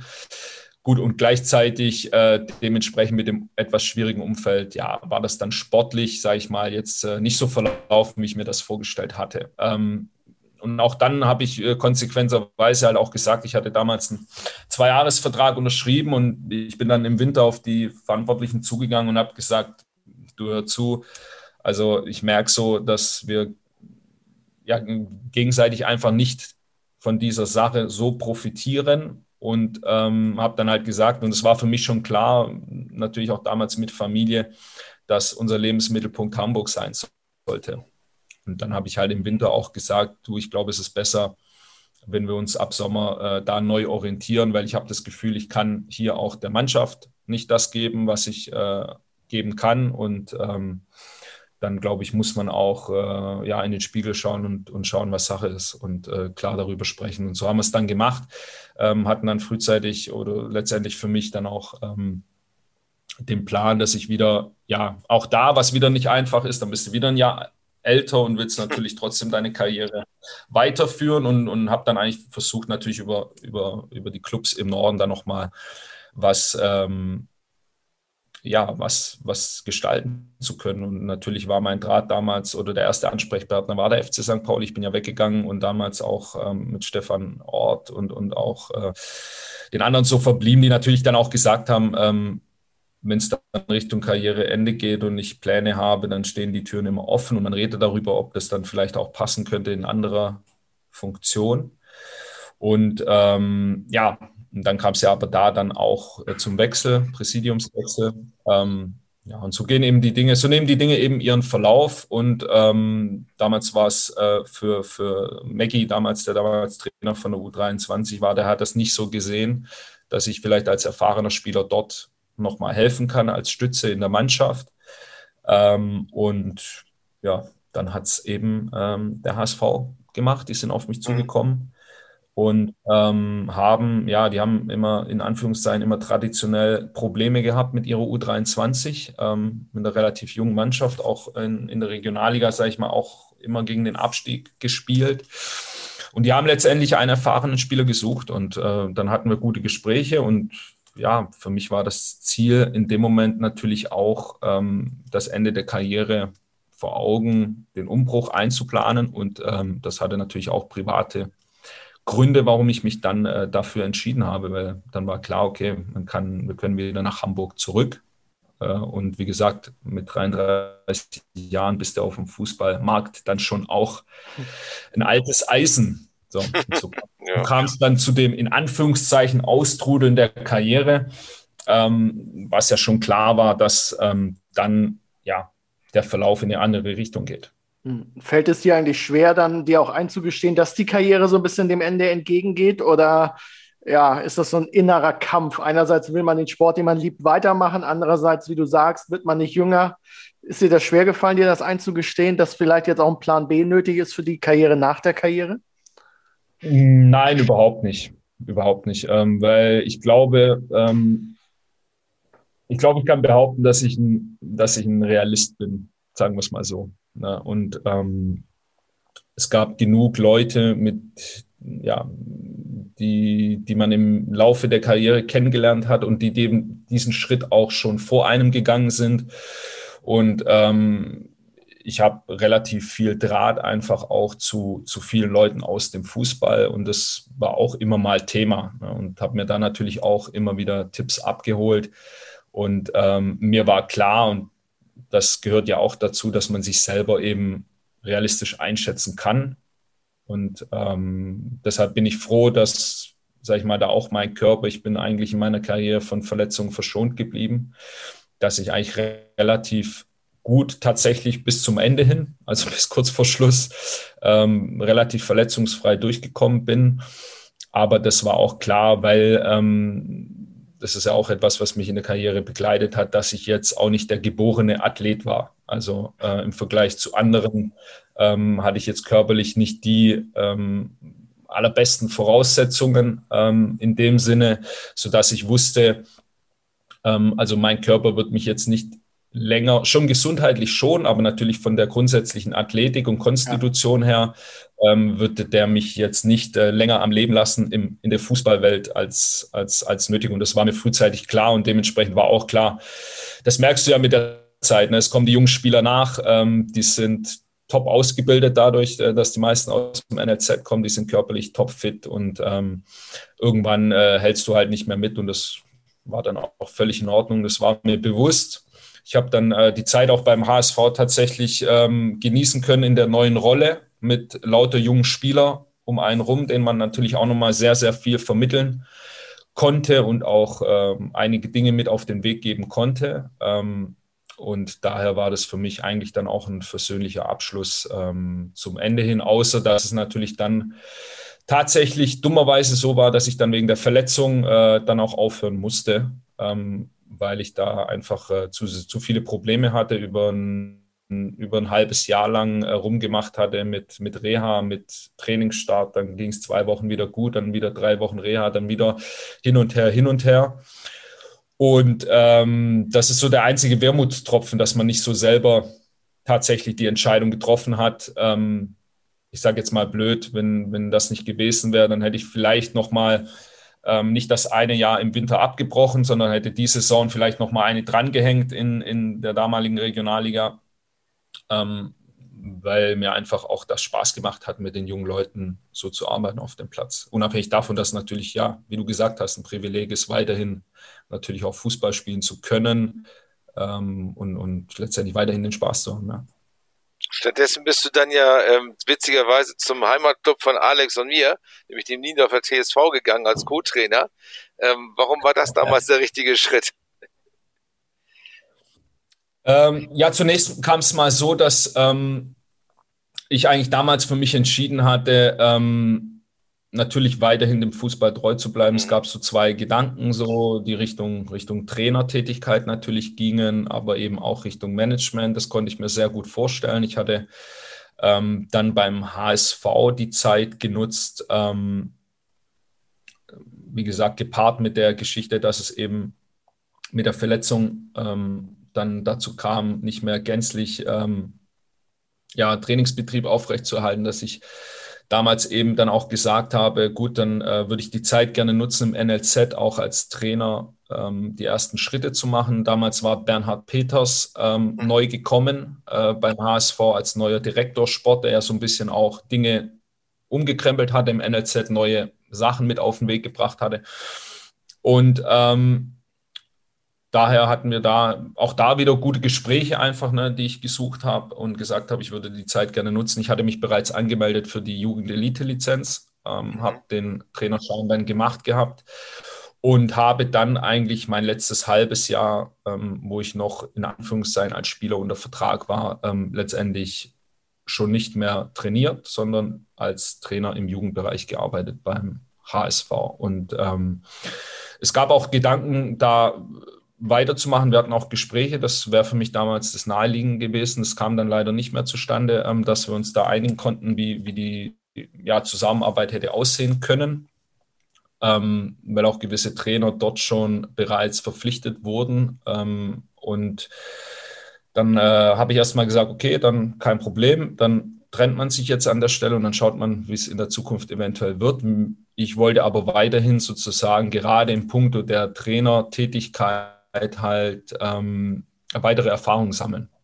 Und dann kam es ja, kam es letztendlich so, dass ich über Markus Scholz, der ja dort auch äh, bekanntermaßen so ein bisschen im, in, in dem Management, was die erste Mannschaft angeht, in Niendorf äh, tätig ja. ist ähm, und ich ja in Niendorf äh, ja immer gewohnt habe in meiner Hamburger Zeit und letztendlich auch, äh, ja, auch, auch, den Stadtteil tatsächlich lieb gewonnen habe, weil es finde von der Struktur her ein sehr, sehr familiärer Stadtteil, wo man sehr gut wohnen kann in Hamburg.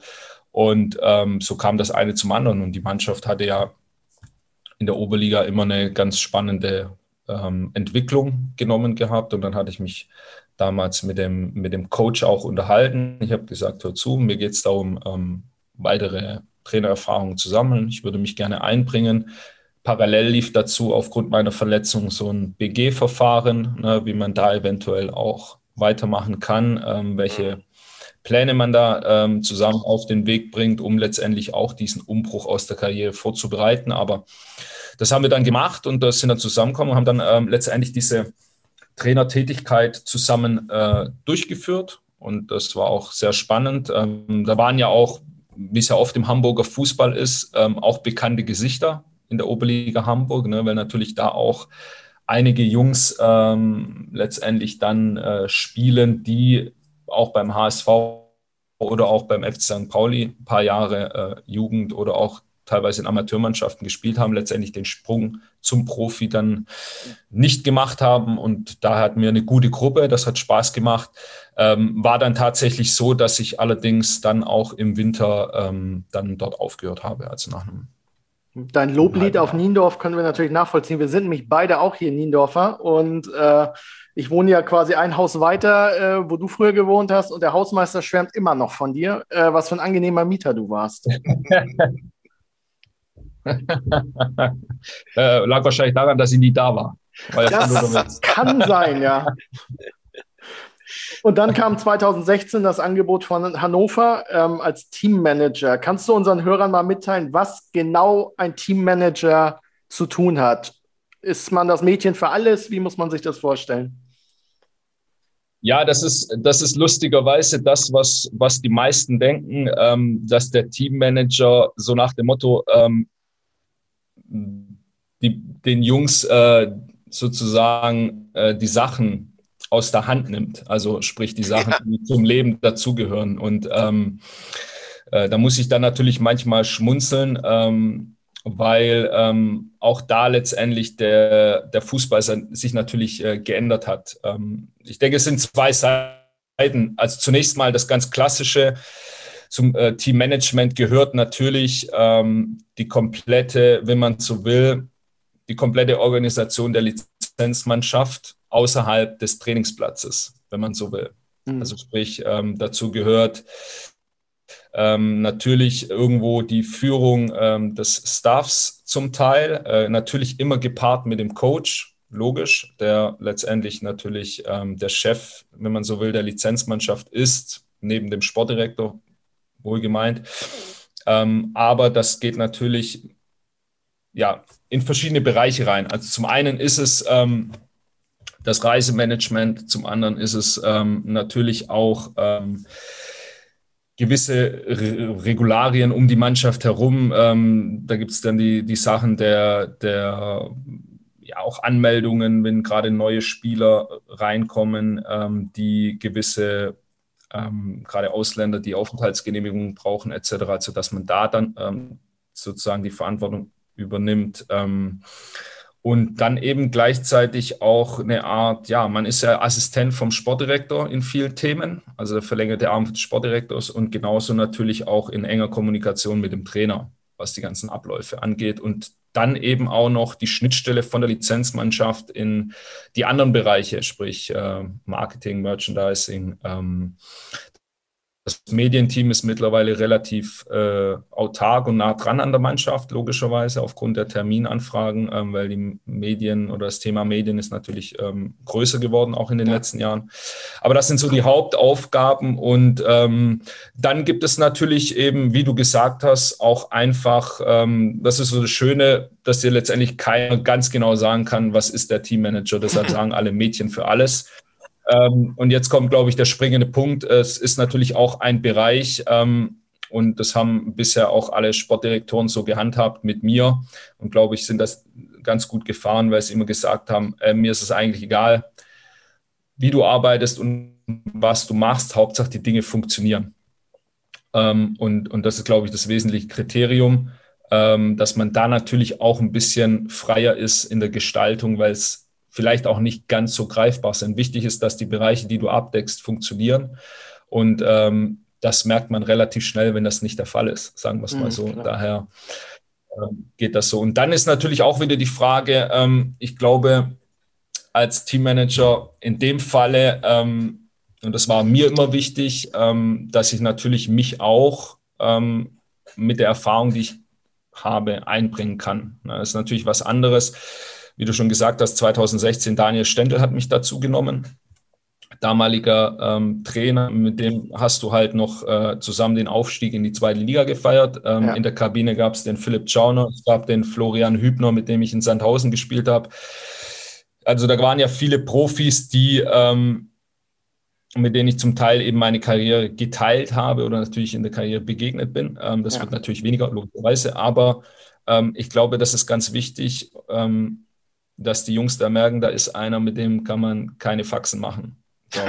da gibt es natürlich auch andere Teammanager. Ähm, da kann ich mir vorstellen, die haben ein bisschen schwereren Stand, bei einer mhm. Fußballmannschaft. Ne? Und, und da auch wieder da, ähm, ich, mein Credo ist halt immer, dass ich versuche, die Dinge, die ich beeinflussen kann, ähm, ja, wenn man so will, gewinnbringend die Leute beeinflussen möchte. Und ähm, ich habe ähm, tatsächlich auch bei meinem ersten Gespräch hier mit Martin Bader und, und Christian Möckels, die damals Geschäftsführer Sport und sportlicher Leiter waren, habe ich gesagt, wenn ihr jemanden sucht, der den Spielern die Dinge aus der Hand nehmen soll, dann bin ich der Falsche, das werde ich nicht tun. Das werde ich nicht tun, weil ich glaube auch einfach, das bringt den Spielern nichts. Das merkt man auch, gibt ja auch diese Diskussion, dass die Jungs heutzutage ja relativ unselbstständig sind. Ähm, ich glaube, das ist eben eine lange Entwicklung, dass ja, es werden Dinge abgenommen. Das ist, glaube ich, nicht nur im Fußball so, das glaube ich auch allgemein in,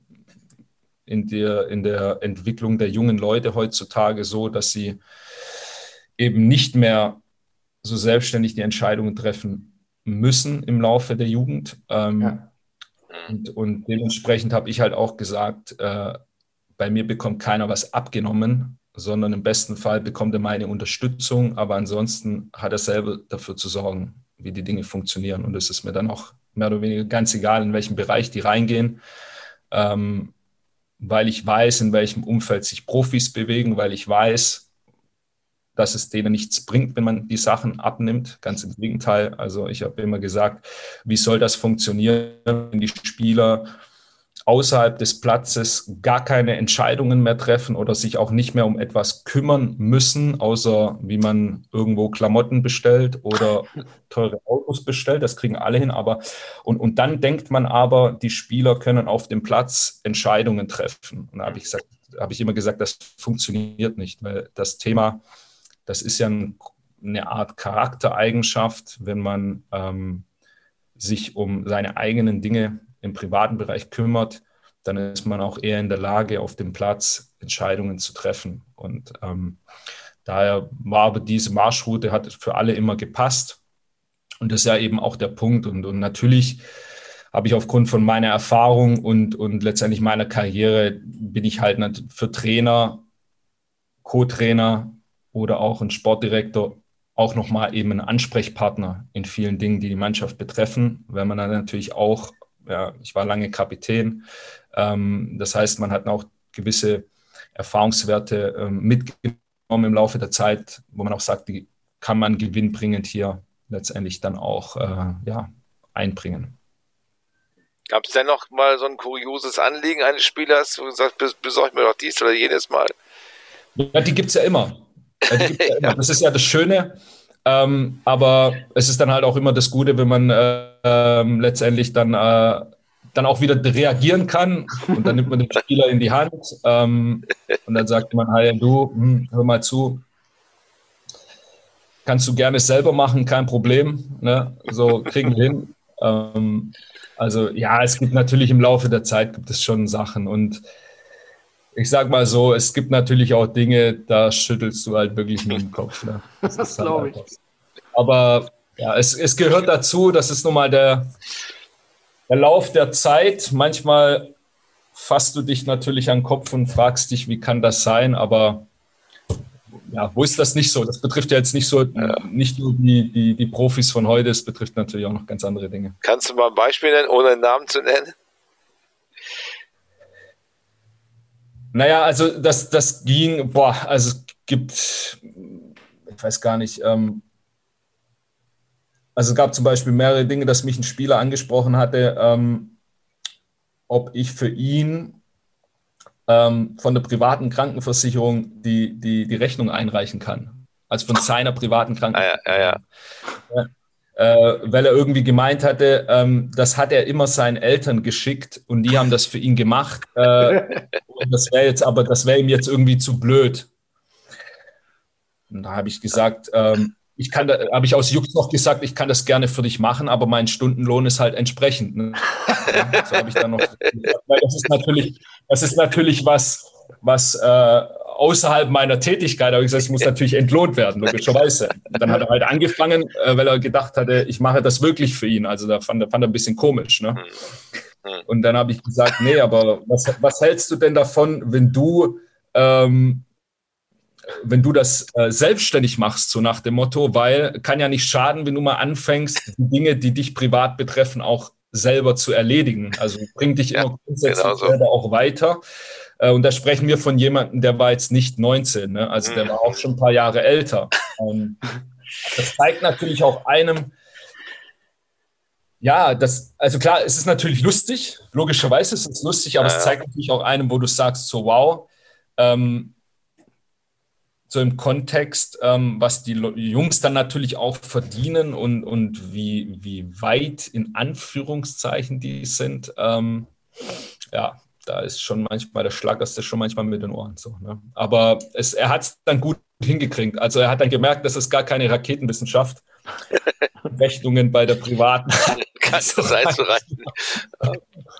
Muss man so eine Briefmarke kaufen oder so. Ja, ja, ja, heutzutage ja nicht mehr. Heutzutage, nicht, nicht, mal, nicht mal das mehr. Ja, ja, heutzutage muss ja gar nichts. Man muss ja nur noch ein Foto machen und schickst es auf die App oder so. Ne? Aber oder so, ja. Das meine ich halt.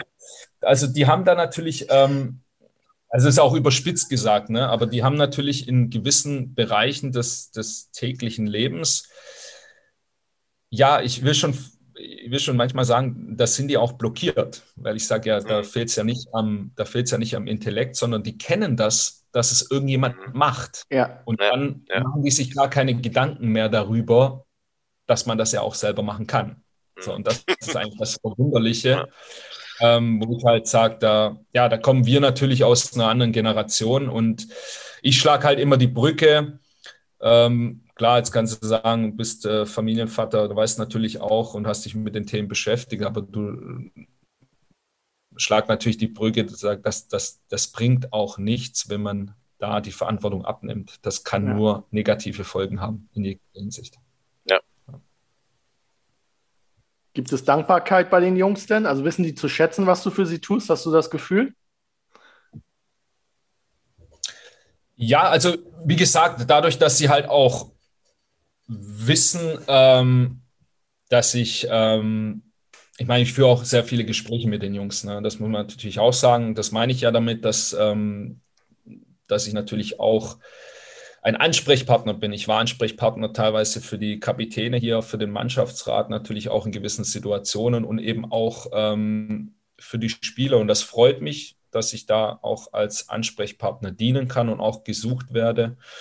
Ähm, und da merke ich natürlich schon, dass es nicht jetzt diese Dankbarkeit, sondern das wird ja mir vermittelt, indem ich ähm, für die Jungs eben auch Ansprechpartner bin im Sinne der Karriere, nicht im Sinne, wenn sie irgendwie was brauchen, sondern ja. auch im Sinne der Karriere. Und das, das ist mir eigentlich Dankbarkeit genug, muss ich ganz ehrlich sagen. Und ähm, ich merke das ähm, für mich so ein bisschen, wenn die Jungs dann nicht mehr hier sind ne, dass auch dieser Kontakt nicht abreißt, sondern dass man halt Kontakt hält. Ähm, zum Teil eben auch noch äh, bei, bei vielen Spielern aus der eigenen Karriere und eben jetzt auch bei vielen Spielern, die ich betreut habe, hier als Teammanager, die jetzt halt auch nicht mehr bei uns spielen. So. Das ist eigentlich das, was mich halt freut, weil dann merke ich, okay, man hat den guten Draht miteinander äh, und man nimmt sich gegenseitig ernst und ähm, kann letztendlich auch äh, dem einen oder anderen mal immer wieder einen guten Gedanken mitgeben. Genauso wie ich, und das ist ja auch der andere Punkt, ähm, von diesen Menschen auch alle profitiere und profitiert habe. Einem Teammanager sicherlich nicht gelegen, dass Hannover keine ganz so gute äh, Saison äh, jetzt spielt, vor allen Dingen nicht in der Rückrunde. Ähm, wie würdest du die Stimmung bei euch im Moment so äh, beschreiben, auch um den Verein herum? Äh, heiter bis wolkig.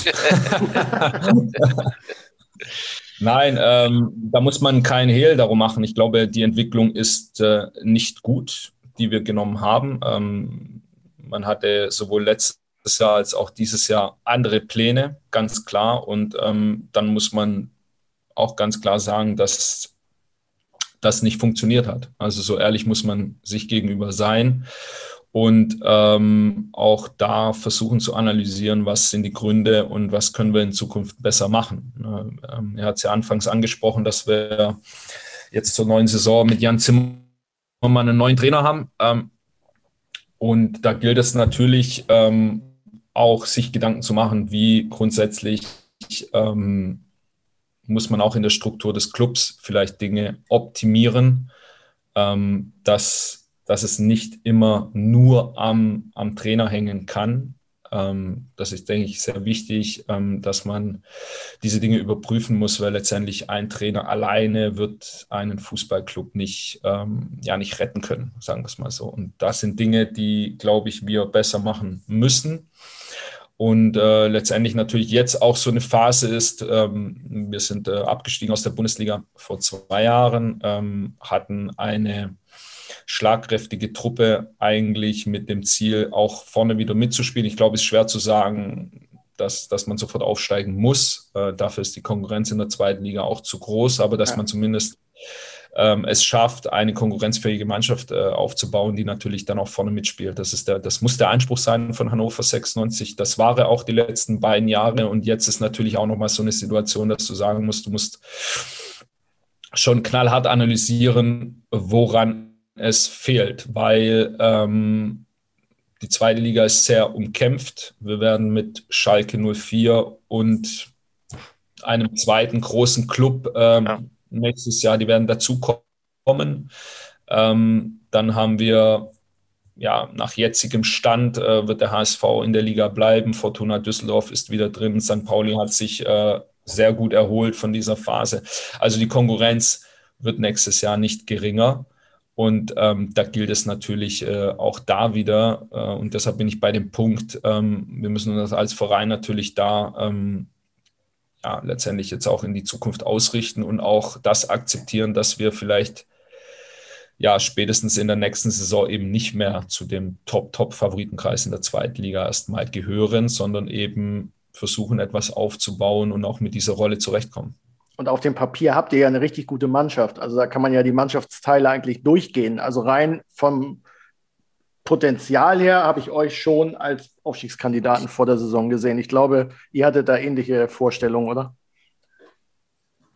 Ja, das ist ja, das ist ja immer das eine. Ne? Logischerweise waren wir äh, aufgrund der Kaderzusammenstellung und auch der, der grundsätzlichen Ausrichtung gehören wir zum Favoritenkreis. Das ist auch äh, verständlich aufgrund der, der Größe und der Tradition des Clubs und natürlich, wenn man die letzten Jahre sieht, dass eben äh, der Großteil der, zwei, der Zeit in der ersten Liga verbracht wurde und äh, ähm, das ist das eine. Und das andere ist natürlich, ähm, dass du natürlich trotzdem schauen musst, dass gerade die zweite Liga eine sehr umkämpfte Liga ist, ja. ähm, die, glaube ich, äh, wesentlich ausgeglichener ist, auch wenn es natürlich Mannschaften gibt, äh, wie den HSV oder wir, die vom Etat nochmal über den anderen ähm, Clubs liegen. Aber man sieht auch da wieder, ähm, der Kern der Aufgabe ist es, dass man eine Gruppe hat, die funktioniert. Äh, und das ist in der zweiten Liga nun mal so, ja, wir haben ähm, natürlich ähm, individuell qualitativ von den Spielern eine vermeintlich besser besetzte Mannschaft, aber man sieht halt auch, was in puncto ähm, beispielsweise Kräuter Fürth, Holstein, Kiel, die auch gut individuell besetzt sind, aber einfach in der, ganz klar, in, als Mannschaft besser funktionieren und natürlich auch und das muss man auch eingestehen, einen besseren Fußball spielen. Mhm. Und das haben wir in diesem Jahr eben nicht so hinbekommen, ähm, dass wir das äh, über das ganze Jahr auf einem höheren Niveau ähm, durchgezogen haben. Wir hatten eine, eine gute Phase im, im Januar, Februar. Ähm, aber man muss auch ganz klar feststellen, wenn man es die ganze Saison betrachtet, ähm, ja, stehen wir da, wo wir stehen. Und das ist eben nun mal auch eine Wahrheit. Und ähm, das ist nicht für unsere Ansprüche natürlich zu wenig. Und dementsprechend ähm, glaube ich, in der zweiten Liga ist es auch sehr, sehr wichtig. Und das sieht man, äh, Beispiel jetzt FC St. Pauli, dass manchmal die Dinge sehr eng beieinander liegen. Ja. Ähm, und, und eben Spiele, das war auch so ein bezeichnendes Spiel, das hatte ich mit Schule auch besprochen. Äh, natürlich dieses Spiel, das sie bei uns gewonnen haben, ne, wo sie sagen, in der, in der Hinrunde hätten wir das halt noch 3-2 verloren. Und jetzt haben sie es 3-2 gewonnen. Und das ist halt auch ein entscheidender Punkt, dass du natürlich ähm, auch so performst, dass du eben mehr Spiele für dich entscheidest äh, auf lange Sicht. Ja, an das Spiel können wir uns auch noch sehr, sehr gut erinnern. Das war ja, äh, St. Pauli kam ja zu euch mit einer Phase von 13 äh, Spielen ohne Sieg und Ewigkeiten auswärts nichts gewonnen. Und äh, das Spiel war ja, wie du ansprichst, auch total eng. Ihr hättet den Elfmeter bekommen können, dann hätte wahrscheinlich 3-2 für euch gestanden. Und so habt ihr dann in der Nachspielzeit ausgerechnet durch Igor Matanovic, dem, dem jungen Talent, äh, dann verloren. Also für St. Pauli war das eindeutig ein richtungsweisendes äh, Ding. Danach ging es ja dann richtig, richtig, richtig los. Und es war ja sogar noch Hinrunde, obwohl es in diesem Jahr war. Das ist ja ein bisschen komisch durch den Winter. Ja.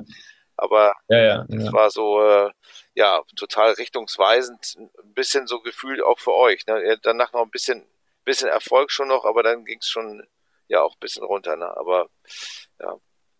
Ja, ich glaube, ähm, äh, bei uns war es tatsächlich so, und das hatte ich ein bisschen befürchtet, dass ähm, wir ja immer so ein bisschen in Lauerstellung waren.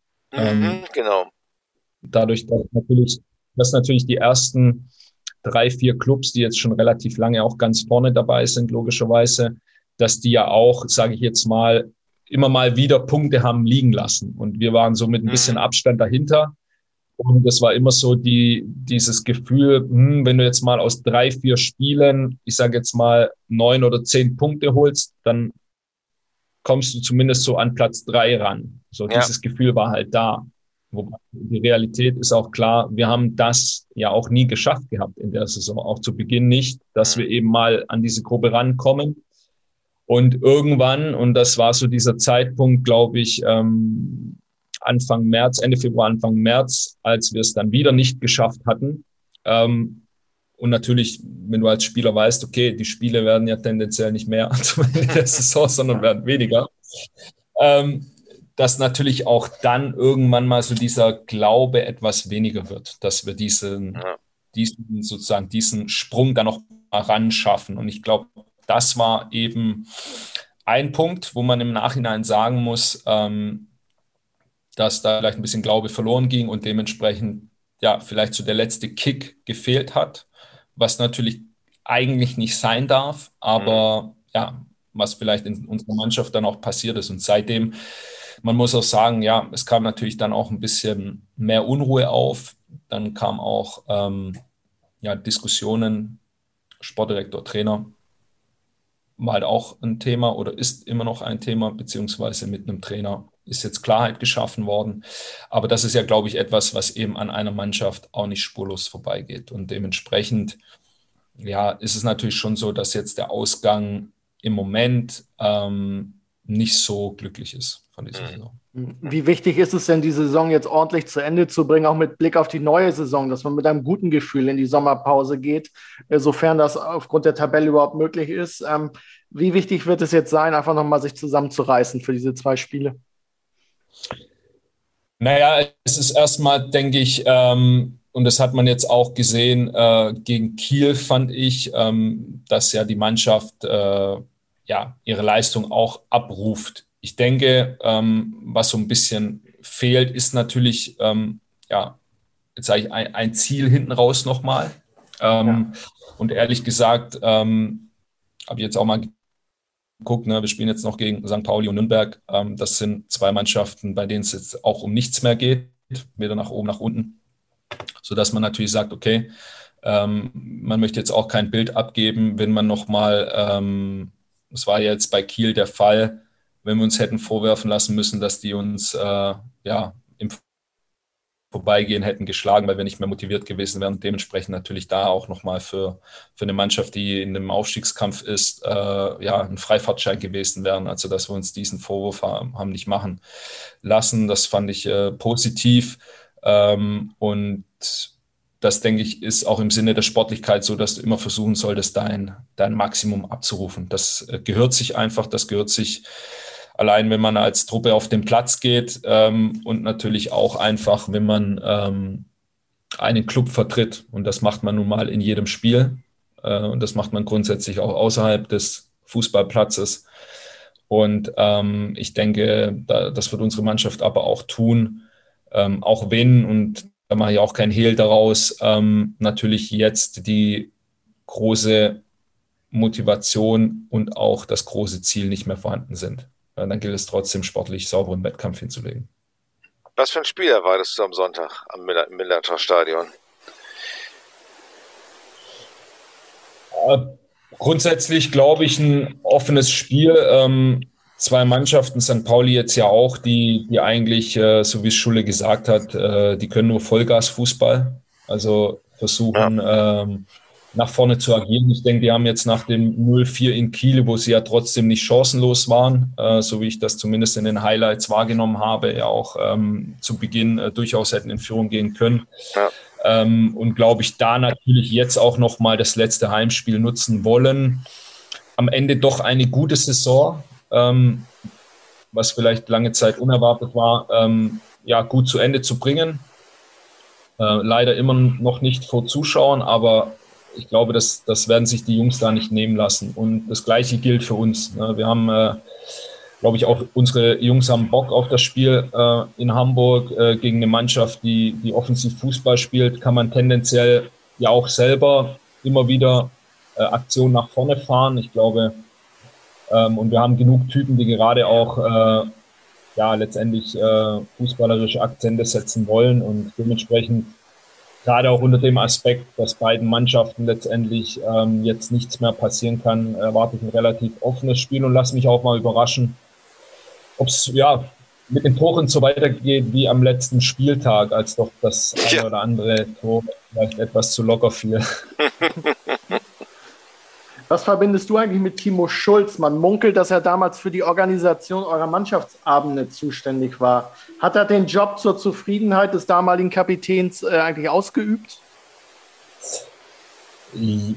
Das hat er in jeglicher Hinsicht. Also ähm, das äh, war in der Tat so, dass äh, Schule dafür verantwortlich war. Und ähm, wie man ihn kennt, hat er auch diese Aufgabe äh, auf allerhöchstem Niveau und zur Zufriedenheit von allen auch äh, ausgeführt. Also daher, ähm, und das ist ja auch so ein bisschen, ja, letztendlich das, was uns damals, glaube ich, auch äh, ausgemacht hat. Ähm, ja, auf der einen Seite war ich äh, lange Zeit der Kapitän und äh, trotz allem hat das immer nur funktioniert, weil es auch da eine Teamarbeit war. Also auch da diese Hierarchie, die wir in der Mannschaft hatten, die hat sich eben über, über gewisse Schultern auch ähm, verteilt. Äh, dazu gehörte Schulle, dazu gehörte der Boller in erster Linie. Äh, und daher war das auch keine, ja, war das auch nie irgendwie, sag ich mal, eine One-Man-Kapitänsshow, sondern äh, es war einfach eine geniale eine geniale Truppe, äh, die in der Hierarchie auch gut strukturiert war. Und ähm, deshalb muss man auch sagen, hat es auch so gut funktioniert. Sehen wir dich eigentlich irgendwann mal als Trainer oder Sportchef im Profifußball oder fühlst du dich auf dem Posten ganz wohl, den du jetzt gerade inne hast? Ähm, also letztendlich gut, ähm, wenn man jetzt so die letzten Jahre sieht und äh, das ist auch ganz klar, das äh, mache ich auch keinen Hehl daraus, dass ich äh, weitere Ambitionen habe ähm, in andere Funktionen Position auch noch tätig zu werden im Laufe meiner Karriere. Ähm, dafür versuche ich mich äh, immer auch äh, ja, weiter zu bilden, weiter auch die, jetzt mal, die, die Themen, die um mich herum passieren, auch mit den Leuten, mit denen ich zusammenarbeite, aber auch mit Leuten aus anderen Clubs immer im Austausch zu sein und gerade wenn man über die Struktur Touren in einer Lizenzspielerabteilung sprechen oder in einem Profi-Club, ähm, auch da immer wieder zu gucken, was kann man verbessern und optimieren. Und äh, ich äh, traue mir das äh, künftig auch zu, natürlich in verantwortungsvollere Positionen auch ähm, mich einzuarbeiten. Ähm, Trainertätigkeit äh, will ich jetzt nicht gänzlich ausschließen, aber da muss man auch kein Prophet sein. Wenn du als Trainer letztendlich äh, weiterkommen willst, dann solltest du auf dem Platz stehen und eine Mannschaft trainieren. Ja. Ähm, das habe ich jetzt äh, länger Zeit schon nicht mehr. Und ähm, daher, wie gesagt, liegt der Fokus gerade darauf eher auf die Managerkarriere. Ja, Fabio, dafür wünschen wir dir auf jeden Fall äh, ganz viel Glück und alles Gute. Und äh, wir sagen herzlichen Dank, dass du unser Gast warst. War ein sehr ausführlicher Podcast. Es hat uns ganz, ganz viel Spaß gemacht, viel Freude gemacht und ja, herzlichen Dank. Sehr gerne. Ich danke euch und äh, wünsche euch natürlich weiterhin alles Gute äh, mit dem Podcast einerseits und natürlich bleibt gesund und äh, hoffentlich sehen wir uns bald wieder im Stadion. ja. ja, das hoffen wir natürlich auch. Fabio, von meiner Seite natürlich ein herzliches Dankeschön. Das war nämlich unser letzter Podcast der Saison 2020-21. Wir freuen uns wirklich sehr über euer reges Interesse, euer nettes Feedback. Viele Grüße gehen dabei auch an die Kollegen vom Millanton. Ähm, und so ganz müsst ihr in der Sommerpause nicht auf Carsten und mich verzichten. Wir planen nämlich immer mal wieder schwerpunktmäßig Sondersendungen zu produzieren, ehe es dann in der neuen Saison vor jedem Heimspiel ganz normal weitergeht. Bis dahin, bleibt gesund, bleibt negativ und euch allen eine schöne Sommerpause. Tschüss. Tschüss zusammen. Ciao, ciao. Tschüss. Weitere Podcasts vom Hamburger Abendblatt finden Sie auf abendblatt.de slash podcast.